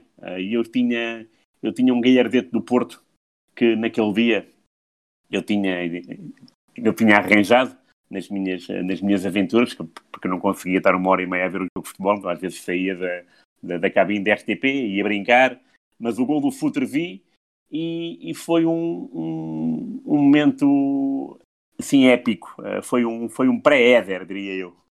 Uh, claro, salvaguardadas as calas, obviamente, mas foi um momento bastante interessante, porque lá está, uh, foi, foi inesperado e, e foi o meu ídolo. E, e tudo isto, uh, quando se junta, é. É, é o verdadeiro dicionário sentimental do Foi um grande, foi um grande. E depois lembro-me também, de, na semana seguinte, de haver aquela curiosidade que, que o Rui Meier já falou, do treinador do Covian ser uh, familiar do Arthur Jorge, portanto havia essa, havia essa componente, havia essa... O que aconteceria hoje em dia? É verdade, bem, bem isso, isso pode-se crer. Uh, e que na primeira volta o Covilhã tinha ganho 2-0 ao Porto e, e, e, e, tinha, e tinha causado um semi, um semi furacão uh, lá, lá em cima um, e que depois a resposta foi essa. Não me lembro dos gols, foi, foi um Arthur Semedo, marcou dois gols nas Antas. Grande época do Arthur Semedo. Curiosamente, um jogador que chegou a passar pelo Benfica. Sim, sim, é verdade. E, e lembro-me também que é uma coisa que passa, que passa e que não é muito falada. Há um gol monumental do Gomes, não sei se é o 2 a 2 ou se é o 3 a 2, que é uma bicicleta, mas é um gol extraordinário. É, isso mesmo. E as creio pessoas, que, pronto, creio que é o 2-2. É o 2-2. É o 2-2. É, um é, um gol para mim formidável. Uh, tudo bem que, que, estava muito perto da baliza, mesmo assim é um gesto técnico muito bonito uh, e, e, e, não deixa de ser uh, um, um gol à fuga para a vitória num jogo importante, que era o jogo do título. Claro que o Benfica, entretanto, tinha, já estava a perder 1 a 0 no Bessa com o gol do Phil Walker, mas não deixa de ser um momento também muito emotivo.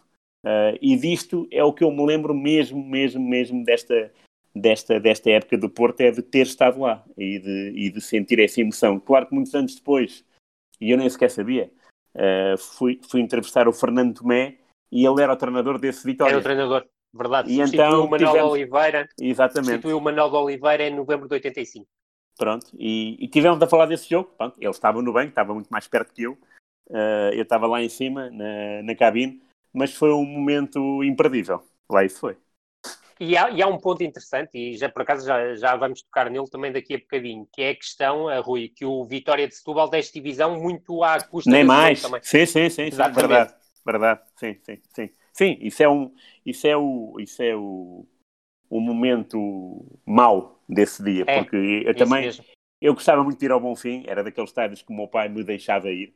Uh, Bonfim e Restelo eram estádios simpáticos.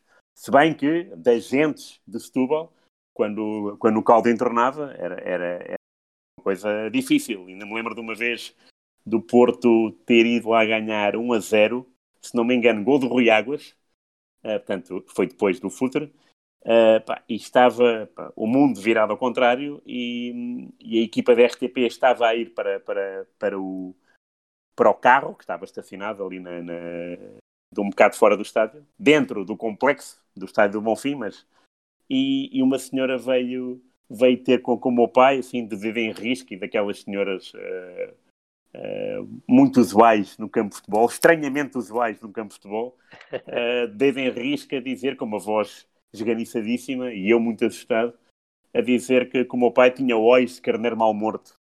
Uh, disto para contar, de facto, pá, o pessoal de Setúbal às vezes era complicado, mas desse é dia... Rijo. Uh, não, é, é rijo. É rijo. Mas desse dia, do 1 a 0 do Futre, não me lembro de nada. lembro que foi uma vitória, nem sei se foi justa ou foi injusta, sei que o golo valeu por tudo e, e implicou, isso é que é importante dizê-lo, implicou uma mudança estrutural no futebol português. E isso é, é, é, é, é um caso de estudo e ainda bem que estamos a falar sobre isso. Fica então esta memória mais pessoal do Rui Miguel Tavares, então da época Sim. do Futebol do Porto com o golo de Futre no fim, que acabou por dar então a cambalhota na tabela classificativa e o Futebol do Porto acabou por sagrar campeão, campeão de um campeonato então da primeira divisão, Rui Malheiro, onde eh, para além dos três grandes, o Vitória da Cidade de Bestes voltou a ser o melhor dos outros, três épocas depois do quarto lugar uh, com Manuel José, um, tendo andado perto do pódio durante muito tempo, como há pouco o Rui Silva disse. Uh, o Desportivo de Chaves fez uma época de estreia muito interessante. O Belenense chegou então à final da Taça de Portugal e a luta pela sobrevivência foi renhida. Rui Malheiro, conta-nos então mais sobre o campeonato de 85-86.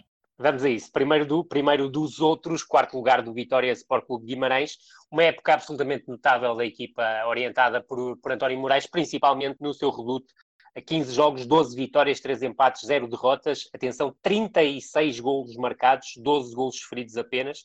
Fora de casa é que as coisas não correram tão bem e isso é que tirou a equipa do Vitória Sport Clube do pódio. 4 vitórias, 5 empates, 6 derrotas, 15 golos marcados, 17 golos sofridos. Salientar que diante dos grandes somou 3 vitórias em casa, Benfica 2-1, Sporting 4-3 e Futebol Clube do Porto 2-1 Contraste óbvio, uh, jogos fora de casa diante dos grandes, perdeu 3-1 na luz, 3-0 em Alvalade e 1-0 nas Antas. Uh, o Vitória acaba a temporada com 16 vitórias, 8 empates, 6 derrotas em 30 jogos, 51 golos marcados, 29 golos feridos, quarto melhor ataque, quarta melhor defesa, 40 pontos a 6 pontos do Sporting e depois com uma vantagem extremamente confortável, quer sobre o Boa Vista, quinto, quarto, quatro pontos, quer principalmente sobre o grupo desportivo de Chaves, sexto classificado com 11 golos. Protagonistas, claramente, Paulinho Cascavel, 25 golos, Roldão, 7 e Bobó, 4. Costa, Cascavel e Cerqueira contratados ao Futebol Clube do Porto, Bobó e Adão ao Varzim e Nascimento ao Vitória de Setúbal foram os principais reforços de António Moraes, que aqui também a mostrar sagacidade, a buscar muitos jogadores que conhecia de experiências anteriores que tinha tido como adjunto de José Maria Pedroto. A equipa do Vitória tinha uma curiosidade, jogava muitas vezes em 5-4-1, quando não o fazia, jogava em 4-5-1. O 11 base era Jesus na baliza, a tripla de centrais com Valério, Miguel e Tozé, laterais à direita Costeado, à esquerda Gregório Freixo, sendo que Cerqueira pontualmente também jogava à esquerda, meio campo com Bobó e Nascimento, uma dupla coriácea no, na zona central do meio campo, Costa a partir da direita, Roldão a partir da esquerda e Paulinho Cascavel como referência ofensiva. Quando passava a 4-5-1, eh, por norma, António Moraes abdicava de Tozé, eh, ficava com Valério e Miguel como dupla de defesas centrais e integrava um terceiro médio criativo para se juntar ao músculo de Bobó e Nascimento, e esse jogador era Adão, que mais tarde acaba até por chegar a internacional lá por Portugal. Salientar aquilo que, que, disse há pouco e reforçar essa ideia. É o terceiro, quarto lugar do Vitória no 80, 82, 83, 86, um percurso uh, fantástico dentro de casa e claramente uma equipa que mesmo jogando uh, neste 5-4-1 ou neste 4-5-1 uh, respirava um futebol de ataque, mas também, obviamente, com muita cautela defensiva e uma boa organização defensiva. Revelações custa aqui colocar o Boa Vista como revelação, mas é mais do que justa uh, o, uh, dizer que foi mais uma época de afirmação boa visteira, segundo apuramento europeu consecutivo, Boa Vista 36 pontos, João Alves a confirmar-se como um dos treinadores importantes do futebol português na década de 80 e estava apenas a começar a sua carreira, grandes épocas de Tonanha com 9 gols e Zé Rafael com 8, vitórias sobre o Sporting e sobre o Benfica em casa e empate nas Antas diante do Futebol Clube do Porto.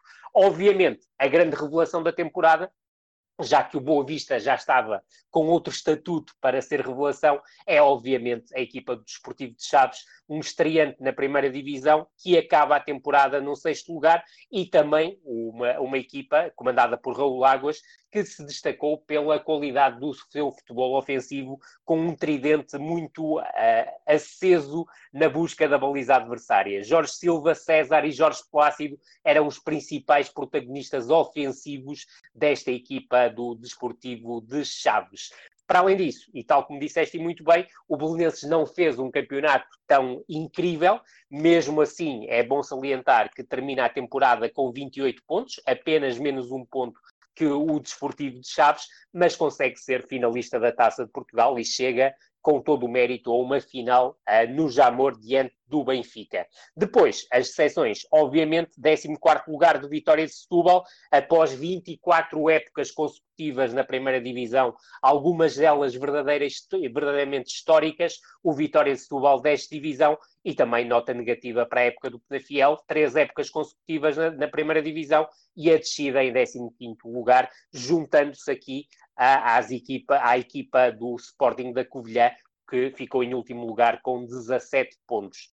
Mesmo para terminar esta parte, só salientar uh, que o Desportivo das Aves, um estreante na primeira divisão, acaba a temporada em 13º lugar, vai à liguilha, 22 pontos, os mesmos dos Vitória de Setúbal, 14º, mas também os mesmos do Marítimo, que se salva em 12º lugar, e apesar de ter sido praticamente um milagre esta manutenção, ou seja, esta não descida do Desportivo das Aves através do campeonato, a verdade é que depois o Desportivo das Aves cai na segunda divisão, na liguilha, perdendo essa liguilha para um Varzinho muito forte, comandado por Henrique Calisto, que durante a temporada substituíra Mourinho Félix, depois de ter sido despedido do Sporting de Braga. Recapitulando então, Futebol Porto em primeiro, Benfica segundo, Sporting terceiro, depois quarto Vitória de Guimarães, quinto Boa Vista, sexto uh, Desportivo de Chaves, o sétimo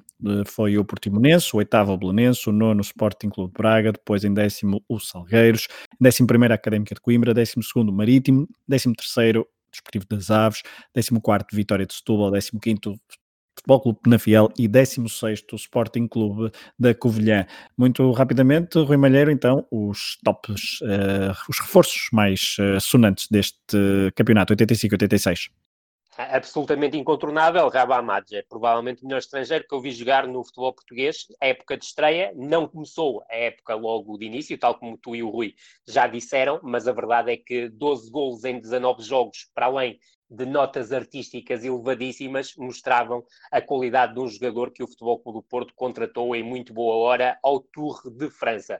Para além disso, obviamente, Molinar Zic, contratado ao Bastia, assumiu a titularidade, a partir do momento em que chegou ao Futebol Clube do Porto, 15 jogos como titular, absolutamente indiscutível, e algumas exibições verdadeiramente uh, gigantes. Uh, do seu tamanho.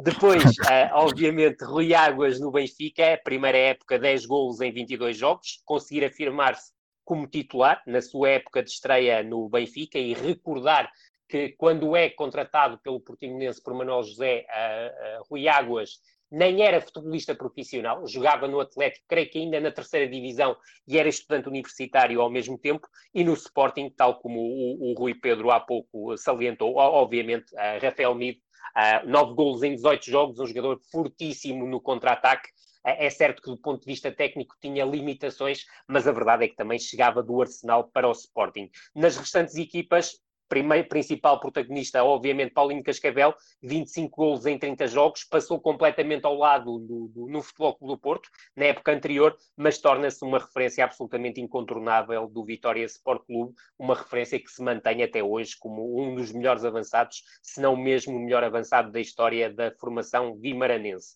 Depois, o incontornável Tonanha, que saltando de clube em clube, continua a fazer a diferença, desta vez no Boa Vista, com 9 golos em 27 jogos, e também Ribeiro, contratado à Académica, que faz 5 golos em 26 jogos, para além de belíssimas exibições, que acabam por lhe garantir o passaporte para o Mundial do México. Atenção também às boas épocas de Jorge Silva no Chaves, ex-Benfica, de Jorge Plácido também no Chaves, ex-Vitória de Setúbal, de Jorge Martins e Sobrinho no Belenenses, ambos contratados ao Vitória de Setúbal, e para uma das boas revelações da temporada, Paulo Monteiro, contratado pelo Belenense ao Atlético, 5 golos em 27 jogos. Para rematar, Bandeirinha, que também consegue o passaporte para o México após uma excelente época na Académica por empréstimo do Futebol Clube do Porto, após um ano de experiência no Varzim, e depois, algo também me parece importante salientar, o grande protagonista da temporada do, do Desportivo das Aves, para além do professor Neca, é obviamente Silvino, que faz uma época notável emprestado pelo Benfica à formação Avense, e o Rui não me, não me irá desmentir, mas tenho a perfeita noção que naquela altura do final da época falou-se muito da possibilidade de Silvino ser o terceiro guarda-redes de Portugal no México, mas a verdade é que acabou por ficar em Portugal para disputar a liguilha pelo Desportivo das Aves.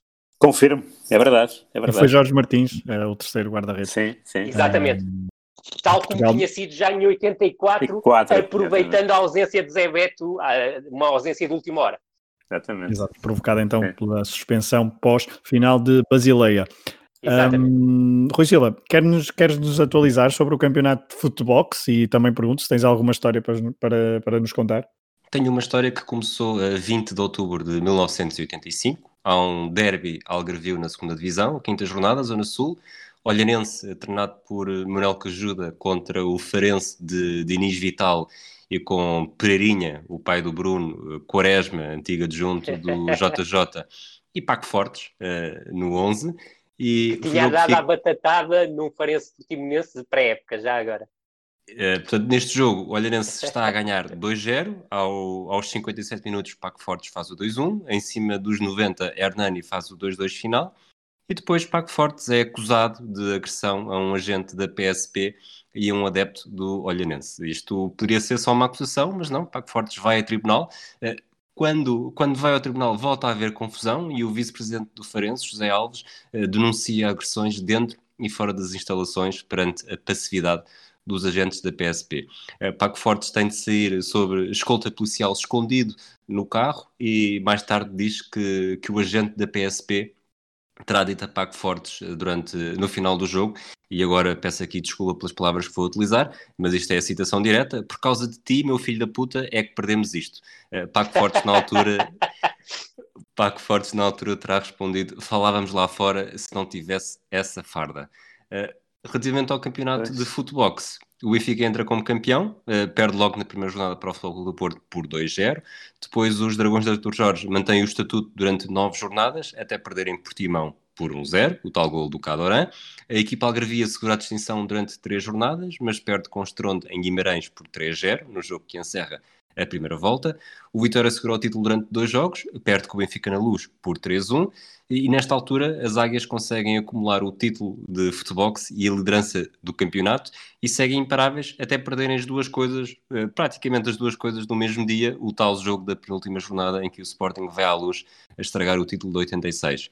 A temporada termina então com os Leões a defenderem o título de futebox na derradeira jornada. Feitas as contas, nos 30 jogos tivemos duas jornadas de Sporting campeão, 11 de Benfica, 3 de Vitória de Guimarães, 4 de Portimonense e 10 de Futebol Clube do Porto. O Sporting então confirma, foi então fica como campeão de futebol no final desta época, é isso? Exatamente. Ok. Uh, portanto, vamos avançar no próximo episódio para 86-87 e depois o Rui aí atualizar-nos-á sobre este campeonato, mítico campeonato de futebol da hum, primeira divisão uh, em paralelo com o campeonato propriamente dito nas quatro linhas do qual temos falado até agora. Lá por fora, e temos que avançar muito rapidamente, e hoje talvez percamos menos tempo na- nas competições europeias, porque ainda temos que falar de, de um tal Mundial 86, e é um mundo e tem eh, várias histórias, é bastante rico, porque Portugal participa 20 anos depois, já lá vamos. Lá por fora, na taça dos, dos clubes, campeões europeus, uh, 100 clubes ingleses, uh, depois de sete vitórias uh, inglesas, exatamente nas 10 an- edições anteriores, tivemos o primeiro campeão europeu vindo do leste da Europa, o Barcelona foi finalista no jogo decisivo em Sevilha, no Sanchez Pirjuan, depois de eliminar o Porto, uh, e o adversário foi o Steaua de Bucareste, um, Rui, Rui Miguel Tovar, de Laszlo Boloni, claro, de, do Cadam. Sim, verdade. E tu, não queria, tu não te queres alongar, mas eu vou-me alongar porque eu, eu estive à porta do estádio nesse dia e um porteiro mais zeloso é que não me deixou entrar porque eu iria assistir a essa final com o meu pai, o Orlando Dias Agudo. Que injustiça. Mesmo, pô, que foram com as respectivas mulheres uh, de carro uh, para Sevilha e quando lá chegámos não, não me deixaram entrar, eu repito, tinha 9 anos, Uh, fiquei então entregue às, às mulheres, às meninas, uh, e passeámos durante um durante quê? Duas horas e tal, quase três, pelas ruas desertas de Sevilha, uh, a comer pipas, que é, que é uma coisa que eu não entendo como é que se come, ainda hoje, mas foi a primeira vez que tive essa sensação e, e- e do tempo perdido e de ver ver o jogo de vez em quando, assim, em cafés. Quando passávamos em cafés, eu metia a cabeça e via, pronto, 0 a 0 e tal, até para sabermos Sabes quando é que, que. há, sabes que há uma história curiosa, Rui. Eu vi esta,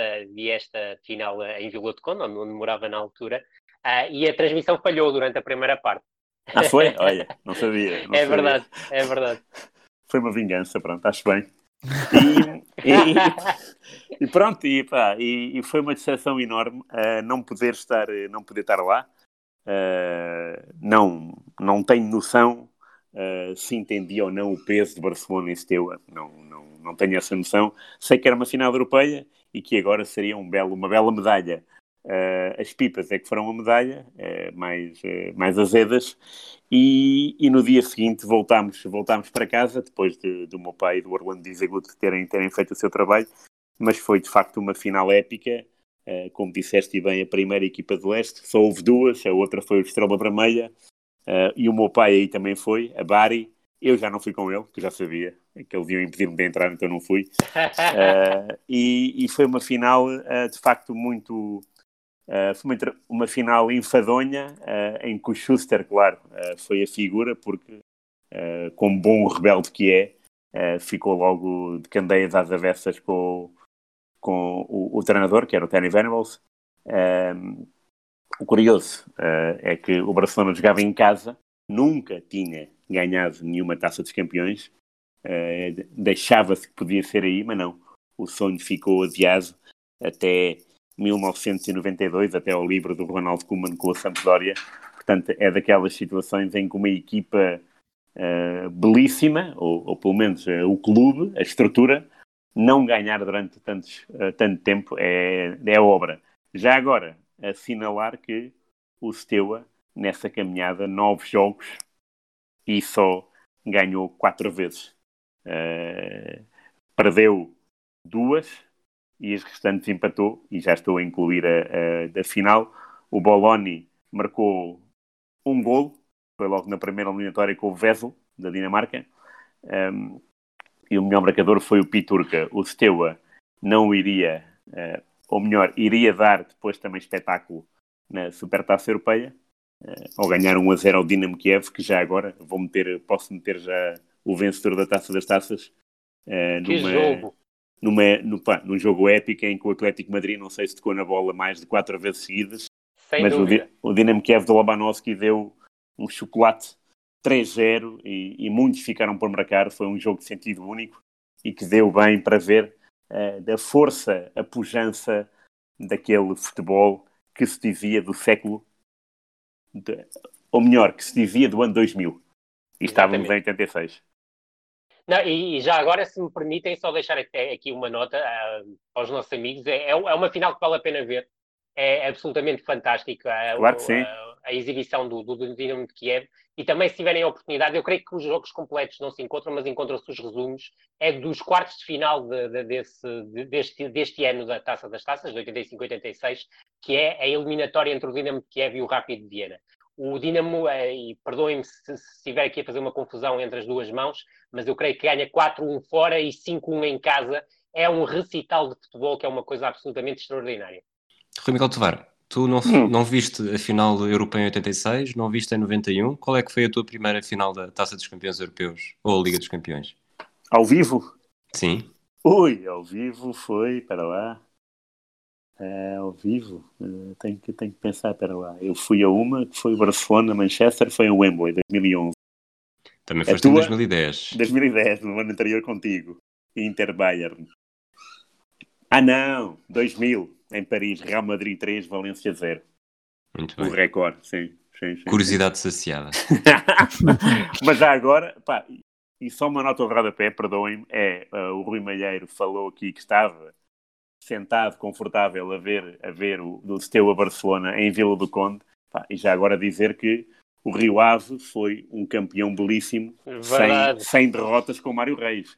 Mário É Reis é o mesmo. primeiro treinador português a ser campeão sem derrotas. E é, pá, é, é de homem. E vi quase todos os jogos dessa época. Pronto. Os, os em casa talvez tenha visto todos. Porque o, o- o- o Pedro, por norma, na parte final diz quem é que subiu divisão e eu ia Ah, meter, ok, meter tá aí bem. a minha bucha.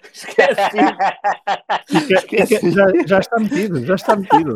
Vamos, Fogo, na barraca. Está bem, está bem, não, está certo. não, vamos avançar, vamos só dar uma nota da Taça UEFA, porque hum, depois então já falamos da, da final de, de Lyon, em que o Dinamo de Kiev, então, de Labanovski Uhum. bateu ah, o Atlético Madrid, na outra final com outra equipa espanhola. Na Taça UEFA, sim, houve vitória espanhola, ah, desta vez. O Real Madrid ah, tomou-lhe o gosto e visou nesta competição, desta vez frente ao Colónia de Schumacher, que tinha então eliminado o Sporting. Muito brevemente mesmo, Tovar, porque para além do Sporting, temos que falar da eliminação do Boa Vista na primeira ronda, frente ao Clube de Bruges, depois de 4-3 no Bessa, vitória dos achadrezados.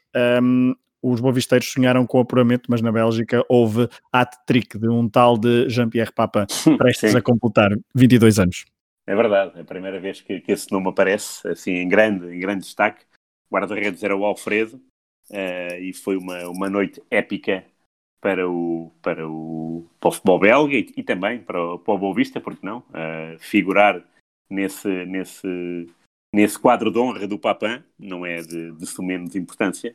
Eh, mas lá está, era uma, era uma, era uma equipa, esse Bruges, uma equipa que era, que era perigosa, porque tinha, as equipas belgas na altura tinham um perfil eh, de equipas boas, eh, tecnicamente, que gostavam de jogar a bola, e nós, aliás, sentíamos imensas dificuldades a jogar com elas, eh, de nível de seleção, que o diga, por exemplo, a qualificação para o Mundial 90, eh, mas aqui foi, de facto, o Papin marcou no Bessa e depois marcou em Bruges, portanto, eh, o, o, o Clube de Bruges em, 100, em seis gols, quatro foram do Papin, que voltaria a marcar na eliminatória seguinte com o Spartak Moscovo.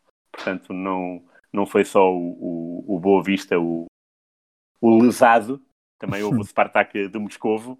Pá, e, e é bom recordar que esta equipa tinha o Papin, eh, que jogou depois que foi convocado pela França para o Mundial do México, e também tinha um Colemans, que era um avançado poderosíssimo, eh, fisicamente muito parecido com o Preben Larsen da Dinamarca, e que marcava imensos gols e que marcou também no Bessa, numa derrota por 4-3, mas depois em Bruges eh, os belgas foram mais, eh, mais fortes. Muito bem.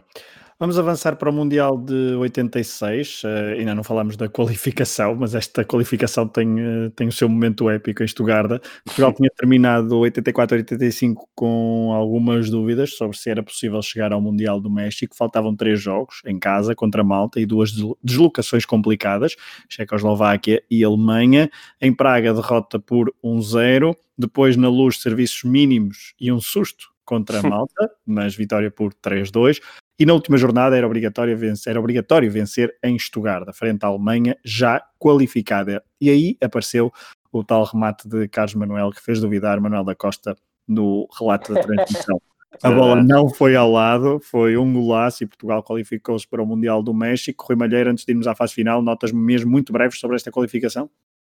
Sim, é, é- aliás, até, até posso ir para, para, o, ponto, para o ponto fulcral, porque ia escolher como, como jogo da temporada o, o Alemanha 0, Portugal 1. O outro seria o Benfica Sporting, depois podemos passar rapidamente, mas eu vou sobretudo para esse jogo. Ah, eu creio que nenhum de nós, principalmente a, a partir do, do jogo com, com Malta, acreditava que fosse possível a Alemanha perder o jogo diante de Portugal, sabendo também que a Suécia estava, ah, creio que a um ponto de garantir a qualificação e jogaria com a, com a Checoslováquia. Portanto, era uma missão impossível e recordo até porque a, a, pesquisa no Diário de Lisboa permitiu-me chegar a uma grande entrevista à Silva Rezende em julho de 85 e Silva Rezende, ainda antes de defrontarmos a Checoslováquia, diz que uh, para Portugal ir ao Mundial era preciso que uma estrela caísse do céu. e a verdade é que a estrela caiu mesmo e é uma exibição uh, incrível do, do, do, Carlos Manuel. Uh, ao contrário do que se pensa, e eu tive a oportunidade de rever o jogo há, há, há pouco tempo, Portugal faz uma boa primeira parte e não é uma seleção que, que joga encolhida. Portugal quer jogar, quer jogar. É certo que uh, surge num 5-4-1, o que acaba por ser normal face ao poderio ofensivo da, da, da Alemanha. Era uma Alemanha que jogava num 4-3-3 muito ofensivo. Uh, tinha Algoar, Rummenigge e Litvarsky na frente. Tinha também Maier e Briel como médios interiores ofensivos. Brema e Bertol nas laterais. Brema à esquerda muito ofensivo e Bertol à, à direita e era uma máquina de futebol ofensivo. E eu creio não estar enganado, e Rui, se, se estiver, corrijo-me, a Alemanha nunca tinha perdido um jogo de apuramento em casa. Uh, Nem mais. Perder, exatamente. E perder esse jogo para, para Portugal uh, foi um escândalo tremendo. Aquilo que, que, me importa sublinhar da primeira parte é que Portugal uh, conseguiu o seu futebol de toque, sem muita capacidade para chegar à zona de finalização, é verdade, mas fez com que na primeira parte, no Neckar Stadium em, em Stuttgart, os adeptos da Alemanha estivessem a assobiar a exibição de, da, da, da, Alemanha. E depois o Carlos Manuel tem um rasgo a Carlão, verdadeiramente, que é pegar na bola ainda no meio campo ofensivo, no meio campo defensivo e uh, seguir em condução pelo meio campo ofensivo, ter possibilidade até de criar linha de passe para, para uma abertura, creio que para o Mário Jorge ou para o Gomes, tinha uma, um mais aberto à esquerda e outro mais aberto à direita, mas depois acredita naquilo que seria impossível que é sair um remate com uma colocação extraordinária, um remate a Carlos Manuel, que bate o, Tony Schumacher uh, e, e, torna possível aos 54 minutos algo que todos nós achávamos impossível, impossível, mas a verdade é que a notícia que nos chegou ao final da tarde, e foi um jogo que foi transmitido pela RTP, creio que pela RTP2, mas para quem tinha aulas à tarde, e era o meu caso, soubemos no final da, da, da, do, do, dia de aulas, que era às 6, 6 e meia, mais ou menos, que a Checoslováquia tinha vencido 2-1 a Suécia e havia ali uma resta de esperança, que era uma esperança muito diminuta. Agora, aquilo que acontece a partir desse minuto 54 no Neckar Stadium é claramente um massacre por parte da, da, da Alemanha.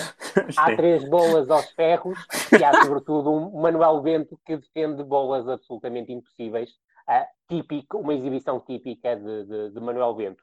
No entanto, não deixar de sublinhar que a Alemanha uh, colocou toda a carne no assador, como diria o Quinito, e desequilibrou-se do ponto de vista defensivo e Portugal até, se tivesse tido um bocadinho mais de agressividade ofensiva, poderia ter feito 2-0, teve, salvo erro, duas oportunidades para, para o fazer até. Verdade, verdade, verdade. E, e... Uma é pelo Mário Jorge, uma é pelo Mário Jorge, a outra eu tenho dúvidas, eu creio que foi pelo Gomes, mas já não tenho a certeza absoluta. Mas mesmo no início, uh, os laterais subiam bastante, os portugueses. Verdade, verdade. O Veloso e, aparecia, e aparecia muito tempo lá na frente. Rui, verdade, ou aliás, o Veloso nesse jogo até joga jogou mais adiantado. Mais, joga com médio defensivo. Nem mais, nem uh, mais. Os, os, laterais eram o João Pinto à direita, o Inácio à esquerda. A tripla de centrais eram o Venâncio e o Frederico como centrais de marcação, que era uma expressão que se utilizava na altura, e o Zé António, que era um estreante como livre, e faz um jogo impecável. Tá. Faz um jogo impecável, o Zé António. Depois era o Jaime Pacheco como apoio ao Veloso no corredor central o Mário Jorge muitas vezes a funcionar quase como um segundo lateral esquerdo, mas eh, do ponto de vista ofensivo disparava porque tinha uma disponibilidade física tremenda e depois o Carlos Manuel partia da direita, mas tinha liberdade para jogar em todo o terreno e é bom recordar que o gol surge numa movimentação do, do, do Carlos Manuel pelo centro-esquerda porque tinha essa capacidade para ser vagabundo e era o jogador mais capaz de fazer Exato. Portugal chegar, sim, sim, chegar sim, à frente. O Gomes teve uma, uma tarefa extremamente ingrata que foi, eh, sobretudo, prender o Jacobs e o Forster e, de vez em quando, também o Ergat, que era o médico, médio mais defensivo, mas foi uma tarefa hercúlea do Gomes que eh, muitas vezes se sacrificou em prol do, do coletivo, quer em ações sem bola, quer em ação com bola, que muitas vezes era uma construção direta para o Gomes procurar segurar e esperar pelo apoio que o Carlos Manuel e, sobretudo, o Carlos Manuel e, sobretudo, o Jaime Pacheco lhe eram capazes de dar. Mas, tal como disseste, vimos uma, seleção portuguesa na primeira parte e até ao gol de Carlos Manuel que não teve medo. Apesar de jogar num 5-4-1, era uma seleção, tal como estavas a dizer, que se fosse possível ter bola no meio campo ofensivo, tinha bola no meio campo ofensivo. Se era preciso pressionar médio-alto, pressionava médio-alto. E foi, sobretudo, uma seleção corajosa. Eu creio que aqueles jogadores acreditaram que, que o milagre e aquele deixem-nos sonhar do José Torres podia ser transformado em realidade, contrariando todas e mais algumas previsões. Porque sim, sim. a verdade é que depois do Portugal-Malta, eu recordo-me que, a, a, a, quer em termos televisivos, quer em termos de rádio, quer em termos de jornais, a seleção foi absolutamente do Suécia e Checoslováquia. Exatamente, ele, exatamente, ele, exatamente. Ele, ele disse que no autocarro nunca sentiu uma confiança tão grande, uma confiança um, e uma e também uma descontração. Ele é diz isso. que aquele serviço da seleção raramente. E ele, ele percebeu, ok, isto, isto pode dar certo. E não é que deu. Não, é verdade, é verdade, é verdade. E o Carlos Manuel uma vez contou-me que o facto de terem sabido no autocarro ah, da vitória da Checoslováquia sobre a Suécia fez crescer dentro deles a, isso, foi isso. a- a capacidade mental que seria possível fazer algo histórico naquela, naquela tarde de noite, noite já, porque era- já estávamos no, não estávamos no inverno, mas já era tempo invernoso, naquele dia absolutamente fantástico, 16 de outubro de 1985, que é das memórias também mais fortes que eu tenho em termos futebolísticos. Daí também, Pedro, ter eh, salientado este jogo como um jogo da temporada, como também poderia ter eh, salientado o Inglaterra-Portugal, porque a história volta a repetir-se, eh, di- diria que o 7, 8 meses depois, porque a verdade é que depois daquilo que aconteceu, e o Rui eh, daqui a pouco irá falar mais eh, pormenorizadamente sobre isso, nenhum de nós acreditava que Portugal eh, fosse capaz de vencer a Inglaterra e aquilo que estávamos à espera, depois de sabermos que Portugal treinava em campos que, que, que eram inclinados, e este inclinado não tem nada a ver com o árbitro, os campos eram mesmo inclinados. Em que os jogadores eh, fiz- fizeram greves, fizeram comunicados, em que o poder político teve que se envolver para procurar resolver uma situação que a Federação Portuguesa de Futebol basicamente fugiu. A verdade é que ninguém acreditava que Portugal fosse capaz de vencer a Inglaterra e, mais uma vez, aí os jogadores voltaram a superar-se e é uma exibição ainda mais consistente do que aquela que Portugal fez diante da, da Alemanha. Deixem-nos sonhar, Portugal então chegou ao, a, um, mundo- a uma fase final do Mundial 20 anos depois, ao México, calhou no grupo F, Marrocos, Inglaterra, Polónia e então Portugal. Uh, Rui Miguel Tovar, já muito se escreveu, já muito se falou, já muito se documentou sobre este hum, Mundial, sobre o caso de Saltilho, mas hum, o que é que, por onde é que queres pegar no, Epá, não, na, na não- prestação não- portuguesa? há, há tanta coisa que isto dava um episódio só. Um episódio com muitas, É com muitas, com muitas paragens, eh, com muitos, muitos subtítulos. eh. Epá, eh, começaria, por exemplo, o caso de doping que afasta o Veloso. Verdade. e, que, e que permite, portanto, um, um controle antidoping eh, no dia 12 de janeiro, de um jogo com o Marítimo, cinco meses depois é que ele acusa positivo. Enfim, o Veloso não viaja e isso permite assistir ao, ao nascimento do filho no dia seguinte. A seleção viaja no dia 10 de maio, o Miguel Veloso nasce no dia 11. Um jovem chamado Miguel. Um jovem e gordinho Miguel Veloso com 4 kg e 100 gramas. Enfim, Verdade. no lugar E só deixar uma nota, Rui, eh, Isso. o Veloso protestou permanentemente essa Claro. situação e foi-lhe dada a Sim, razão. sim. Exatamente, sim, sim. É contra a análise em Madrid, dá Exatamente. razão, dá, dá negativo. No lugar do Veloso, aciona-se o plano B, que é mesmo B, de bandeirinha, eh, e, o, e o Rui já falou. E depois é a viagem. A viagem não há, não há explicação. Porque repara, é uma viagem com 39 horas, 24, 24 das quais consecutivas. No cartão de 16 milhas, dá muitas milhas. Sim, sim. E 16 de avião. E fomos a primeira seleção a chegar ao México, atenção. Olha, olha se fosse direto, vou direto. Tinha- Tínhamos chegado primeiro com o México, se calhar. mas, mas pronto, nós também teremos aqui que dizer que eh, os particulares eram contra eh, equipas de cozinheiros e empregados de Sim, de não, isto é, não, isto é inarrável, porque repara, nós, Exatamente. a nossa viagem, a nossa primeira viagem é eh, Lisboa-Frankfurt. E em Frankfurt a seleção dorme, passa lá à noite. Muita gente, muitos jogadores criticam logo isto, que, não, que, é, que é desnecessário haver essa, essa, essa, essa, essa pernoita. Na manhã seguinte, no check-out, não é nada pacífico, porque há eh, porque o hotel quer eh, que alguns jogadores paguem os 14 marcos, que é a moeda da Alemanha, 14 marcos extra, verba cobrada pela passagem de um dos filmes eróticos dos três canais de vídeo. Portanto, de alguém viu e não quis pagar. Portanto, logo aí, eh, logo aí já, já é uma grande, uma grande confusão. Eh, quando se chega da Saltilho, e é bom dizer que isto foi Lisboa, Frankfurt, Dallas, Cidade do México, depois da Cidade do México, Monterrey, e depois de Monterrey, autocarro 87 km para Saltilho. A única pessoa que, que passou do lado disso tudo foi o Futre, que dormiu o caminho todo. Eh, e não é nenhuma surpresa, porque o Futre, eh, mesmo quando era um miúdo do Sporting, viagens de autocarro para aqueles, para aqueles torneios em Besançon, em Nantes, em Le Mans, o Futre ia a dormir e dormia no chão do autocarro. Portanto, eh, não me espanta quando dizem eh, que todos criticaram isto e que, e, e que esta viagem é uma palhaçada. O único que não se manifestou ruidosamente foi o Futra. Uh, é bom dizer que uh, no avião também ia o Oliveira. O Oliveira não foi convocado uh, pelo Zé Torres, mas foi convocado pela Rádio Renascença. e epá, isto é uma série, é uma, é uma salganhada. Para mim, pior de tudo, pior do que a greve. Não, diria, não digo pior, mas mais decepcionante de surpresa é no primeiro dia de, de Saltilho, o Carlos Manuel lesiona-se na, na coxa direita e vai ser observado pelo médico, que é o Camacho Vieira. Uh, e, e, aí percebe-se que a seleção portuguesa trouxe máquinas erradas para o México. Porquê? Porque a corrente no México é 110 volts e não 200 como em Portugal, 220. Portanto, há aqui uh, uma, uma má planificação, uma falta de, de tudo. Amadorismo total. Amadorismo total. Uh, não, há, não há estratégia, não há nada. Isto é muito mau. Pá, e, depois e, depois não há é... ninguém, não há, não há dirigentes. Não, não há depois, claro. E depois há mais essa, o Amádio Carvalho. Amádio Carvalho, que é? é o coordenador. Sim, é, é, o coordenador. O Silva Rezende está sempre na cidade do México exatamente. e nunca se, nunca se desloca uh, da Saltilho para, para falar com quem de direito. Pá, e depois, repara, uh, é uma coisa inacreditável.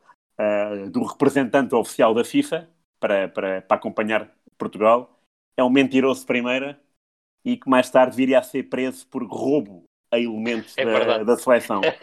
Pá, portanto, isto é, isto é, isto é inarrável. Uh, uh, e o Futre, uh, que aqui já estava bem acordado, diz: quando meti a chave à porta do quarto dele, vi de um mexicano com o cartão de segurança de remexer a mala do Souza, que era o seu companheiro do quarto. E a verdade é que me desapareceram 2 mil pesos.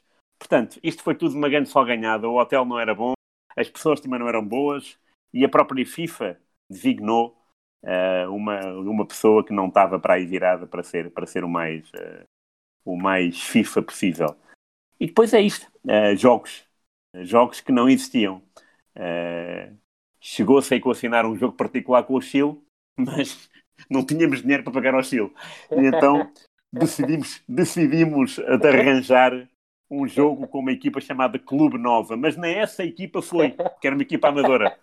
E então, uh, 11, 11, uh, 11 de empregados do hotel e do casino vestiram a camisola do Clube Nova para, para dar a ideia que estávamos a jogar com eles. Mas não, eram os empregados do hotel e os jogadores conheciam, portanto, uh, tudo isto nem, nem num filme. Este filme era cómico. Era trágico. Não, é, o Saltilho merecia um filme. Há um livro muito bom sobre Saltilho, já agora, verdade, do Pedro Adão e Silva sim, e sim, do sim. João Tomás, uh, que vale a pena, vale a pena ser lido, uh, mas uh, Saltilho merecia um filme, obviamente. Pá, e, e, pronto, e, é, é, e depois é, a piada é esta, é contra tudo. Portanto, nós, nós líamos isto, ficávamos espantados. Da seleção, de antes de jogar com, com a Inglaterra, ganha 4 a 0 às reservas do Monterrey. Dois gols do Gomes, um do Carlos Manuel e um do Bandeirinha. Faço aqui um parênteses para dizer: Bandeirinha foi convocado pela seleção e nunca jogou na vida na seleção. Nunca. Portanto, é, deve ser o único jogador que foi ao Mundial e que nunca foi internacional por esse país. A surpresa maiúscula é o Álvaro a lateral direito e Futre a suplente nesse jogo. Uns dias depois, com a Inglaterra de Bobby Robson, repete-se a brincadeira e aí ganha Portugal com um grande gol do Carlos Manuel, com uma jogada fenomenal do, do Diamantino, acho que é dar um nó cego ao Fenwick, não me lembro. Uh, eu acho que é o Fenwick, é um, é um, é um gol belíssimo. Uh, em Portugal, o Mário Soares está a ver o jogo com João Rocha do Sporting, José da Silva Bonenses, Valentim Loureiro do Boa Vista, Fernando Martins do Benfica e Jorge Anjinho da Académica. E quando é o gol, pergunta da quem direito: Mas quem é que é este Carlos Manuel? É do Benfica? Fica espantado com isto. E depois fica muito, fica muito uh, formidável Bento. Que, que reflexos. Portanto, isto são, isto são apontamentos da imprensa que estava, que estava, a, ver, uh, que estava a ver o jogo uh, com, com então o Mário Soares. e Mário Soares que, que dizia tudo. estão, deste árbitro é um bocado velhote, Portugal está a jogar muito à defesa, da melhor defesa é o ataque, enfim. Portanto, Mas, mas, mas, mas desculpa, que te- ao longo desta temporada 85-86 venceu a, a eleição presidencial mais concorrida da- da, história da- da, política da democracia portuguesa. bem, bem apontado. Eh, Portugal ganha, portanto, da crise afasta-se. Passa-se um dia, no dia 5 de junho, num lance casual com o Zé António, Verdade. no estádio do Universitário, que até tinha sido um estádio eh, que não tinha sido usado ainda por Portugal, e o Bento, quando entra no estádio e vê o relevado, elogia do relevado, portanto, finalmente Era, um depois de elogio. treinar em campos inclinados Exato, exato, e finalmente um elogio. buracos. Quando ele elogia, É finalmente verdade. lesiona-se com, com alguma gravidade, e eu digo isto porque o Bento só voltou a jogar um ano e meio depois, portanto foi mesmo uma lesão que, que, que arrepiou, Eh, e aí falava-se muito em que a baliza ia ser entregue ao Damas, que não falou aos jornalistas e disse agora quero ir dormir sossegado para amanhã poder falar. Ok, os jornalistas esperaram e no pequeno almoço da manhã seguinte disse do meu último jogo a sério na seleção foi em 1975 com a Inglaterra. Daí para cá só fiz uns particulares. Portanto, estava tudo estava tudo a compor-se. E, e o, e, o, e a verdade é que o, que o Damas vai ao Campeonato do Mundo claramente convencido que não iria fazer nenhum jogo. Claro, pois, sim, e sim, sim. até do ponto de vista, do ponto de vista pessoal, o, o Rui tocou no, no, no, no- num aspecto, o Rui Pedro tocou num aspecto que o, Damas tinha tido uma, uma, uma temporada complicada e não estava, ah, do ponto de vista psicológico, dizem vários jogadores da- dessa altura da, da, da seleção, não estava preparado para, para, para defender as redes de Portugal no, no Campeonato do Mundo. Sim, exatamente. E, os do- e os dois guarda-redes já tinham 38 anos. Sim, Verdade, sim, isto sim, não sim. negando que Vitor Damas é um guarda-redes absolutamente incrível ah, e é muito e tenho muita pena que muitas pessoas por serem de uma geração mais nova e de serem da nossa geração, mas não olhando para o passado, ah, pensem no Vitor Damas como guarda-redes do, do, do Mundial de 86 e nada tem a ver com ah, aquilo que, que foi Vitor Damas como guarda-redes e se procurarem o resumo do Portugal e Inglaterra, veem provavelmente uns- um- uma das melhores exibições individuais de um guarda-redes na, na história do futebol. Sim, sim, é verdade, isso é verdade. E depois havia aqui, um, uma, aqui uma, uma curiosidade, que é, se, se Portugal ganhasse a Polónia, fazia sentido a Federação chamar um, um terceiro guarda-redes, com, com a lesão do Bento. E aí falou-se com insistência no Silvino e também no Vital, do Sporting. Tal não aconteceu, porque o Smolarek uh, baralhou-nos as contas. Polónia ganhou 1 a 0, com o Molinar Zico na baliza, e depois o embaraçoso 3-1 com Marrocos. Marrocos que se tornou a primeira seleção africana a passar a fase de grupos, eh, viria a ser eliminada no último minuto eh, pela RFA, com um livre, um livre de Lothar Matthäus, Eh, e depois foi a viagem de regresso, que foi outro tormento. Eh, das- não houve um jogador que elogiasse o que quer que fosse, eh, nem mesmo José Torres, que disse que não, nunca diria uma, uma palavra sobre ninguém, nem para ninguém. O Álvaro dizia que já não jogava na direita há cinco anos, desde os tempos da académica. Ahm, e a, ma- a maior parte das críticas iam na direção do presidente da Federação, Silva Rezende, que, repita-se, nunca foi ter com a seleção e que, segundo as, as críticas da maioria dos jogadores, só falou com a comitiva para dar os parabéns por 1 a 0 à Inglaterra. Depois disso, nunca mais interveio, nem nunca mais quis. A verdade, eh, José Torres sai da seleção, Carlos Manuel e Diamantino, a dupla que marca da moita, os autores dos únicos, dos únicos não, os autores dos dois gols desse Mundial, nunca mais representariam a seleção, castigados pelo, pelo Silva Rezende. E Bento, lá está, só voltaria aos relevados em maio 1987, portanto, quase um ano depois. Eh, é uma história triste, e que, eh, mas é sempre bom recordá-la para as pessoas perceberem o que é que era Portugal antes desta organização federativa. Eh, e, e por de organização não falo só da seleção. Por exemplo, o Gil Vicente, esta época, subiu do CNS para a primeira divisão, foi uma decisão da Federação e pouco houve de, de falatório. A Federação disse e acabou. Noutros tempos, teria dado eh, comícios e uma série de, historietas à volta. Eh, isto para falar que também da força da Federação também é importante porque representa o bastião de um país e de uma seleção. E este Mundial do México é inarrável e é altamente embaraçoso. É um retrato uh, não só do país uh, desportivo, mas também social, do ponto de vista social e económico. E pronto, Portugal estava num outro ponto e 30 anos depois foi campeão europeu com com outro tipo de estrutura federativa. sim, sim. Portugal então é despediu-se do Mundial 86 com a tal derrota frente a Marrocos. Mundial 86, como toda a gente sabe, e não nos vamos alongar, Mundial de Diego Armando Maradona, que uh, foi o grande protagonista deste evento, uh, não só pelos quartos de final, mas também nas meias finais e depois na final, uh, melhor marcador, Gary Lineker. Mesmo para terminar, estamos mesmo sobre o final. Rui Malheiro, já falamos do jogo Portugal-Estugarda, só mesmo um apontamento muito, muito, muito breve sobre o tal jogo do Campeonato Português que querias destacar. Sim, é o jogo entre o Benfica e o, e o Sporting, é o tal jogo da 29 jornada, porque é o jogo que acaba por decidir o título, também porque ao mesmo tempo o Futebol Clube do Porto vence em Setúbal. O Benfica joga com a sua equipa tipo, ou seja, Bento na baliza, Veloso e Álvaro como laterais, Samuel e Oliveira, dupla de defesas centrais, Shell como médio mais defensivo, Diamantino, Carlos Manuel e Vando no apoio a Maniche e Rui Águas, uh, Manuel José de forma sagaz Uh, coloca o, Sporting num 4-4-2, com a zona central do meio campo muito reforçada, Oceano, Carlos Xavier, Jaime Pacheco e Souza, que acabam por ter um papel absolutamente colossal no desfecho do jogo. Na defesa, Gabriel e Romeu foram os laterais, Romeu adaptado ao lateral esquerdo, porque Fernando Mendes não jogou este jogo, e Morato e Venâncio como defesas centrais. No ataque, Manuel Fernandes e Mid, e Mid acabou por ser um jogador absolutamente crucial, porque uh, depois do jogo envolvente entre os médios e também com Morato, que era um defesa central com capacidade de saída, acabava por ser o jogador determinante para o Sporting esticar o jogo.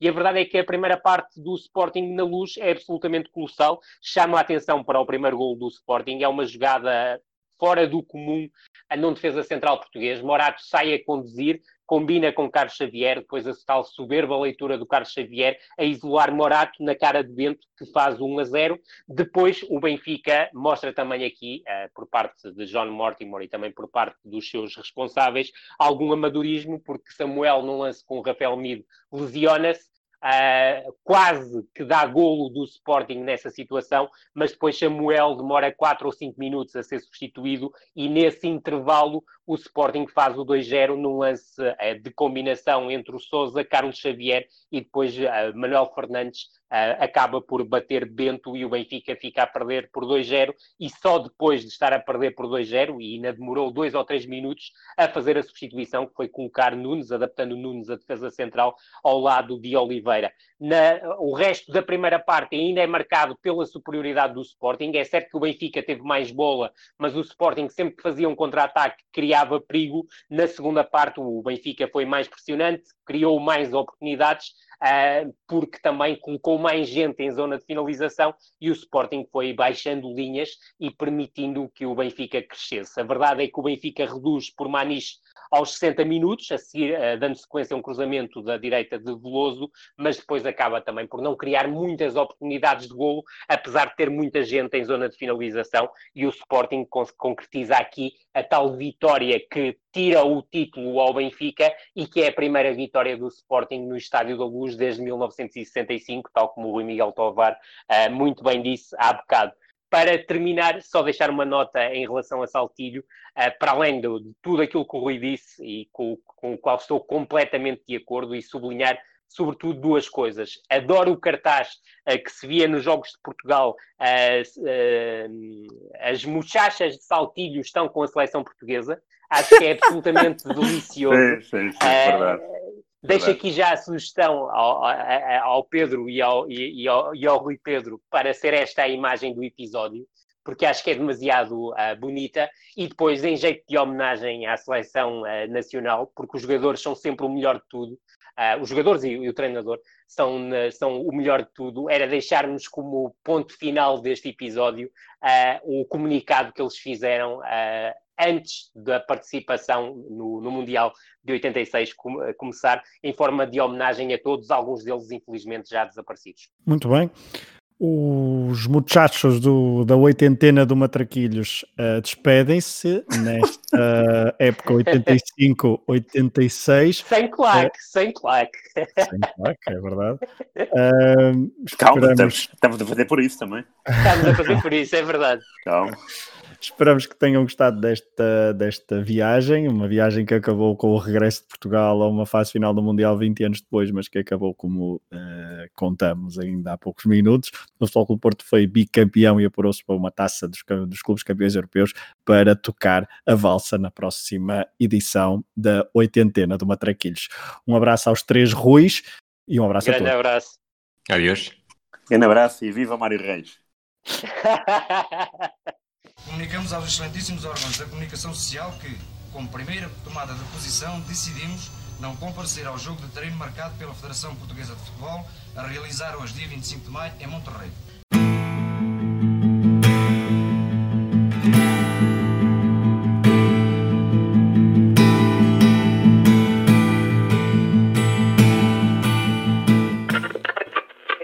Queria já dar os parabéns a vocês pela magnífica carreira que fizeram esta época. Sim, espero que o Benfica seja um digno sucessor desta equipa de Sporting. O remate, lá gol! Gol de Portugal! Gol famoso de Carlos Manuel!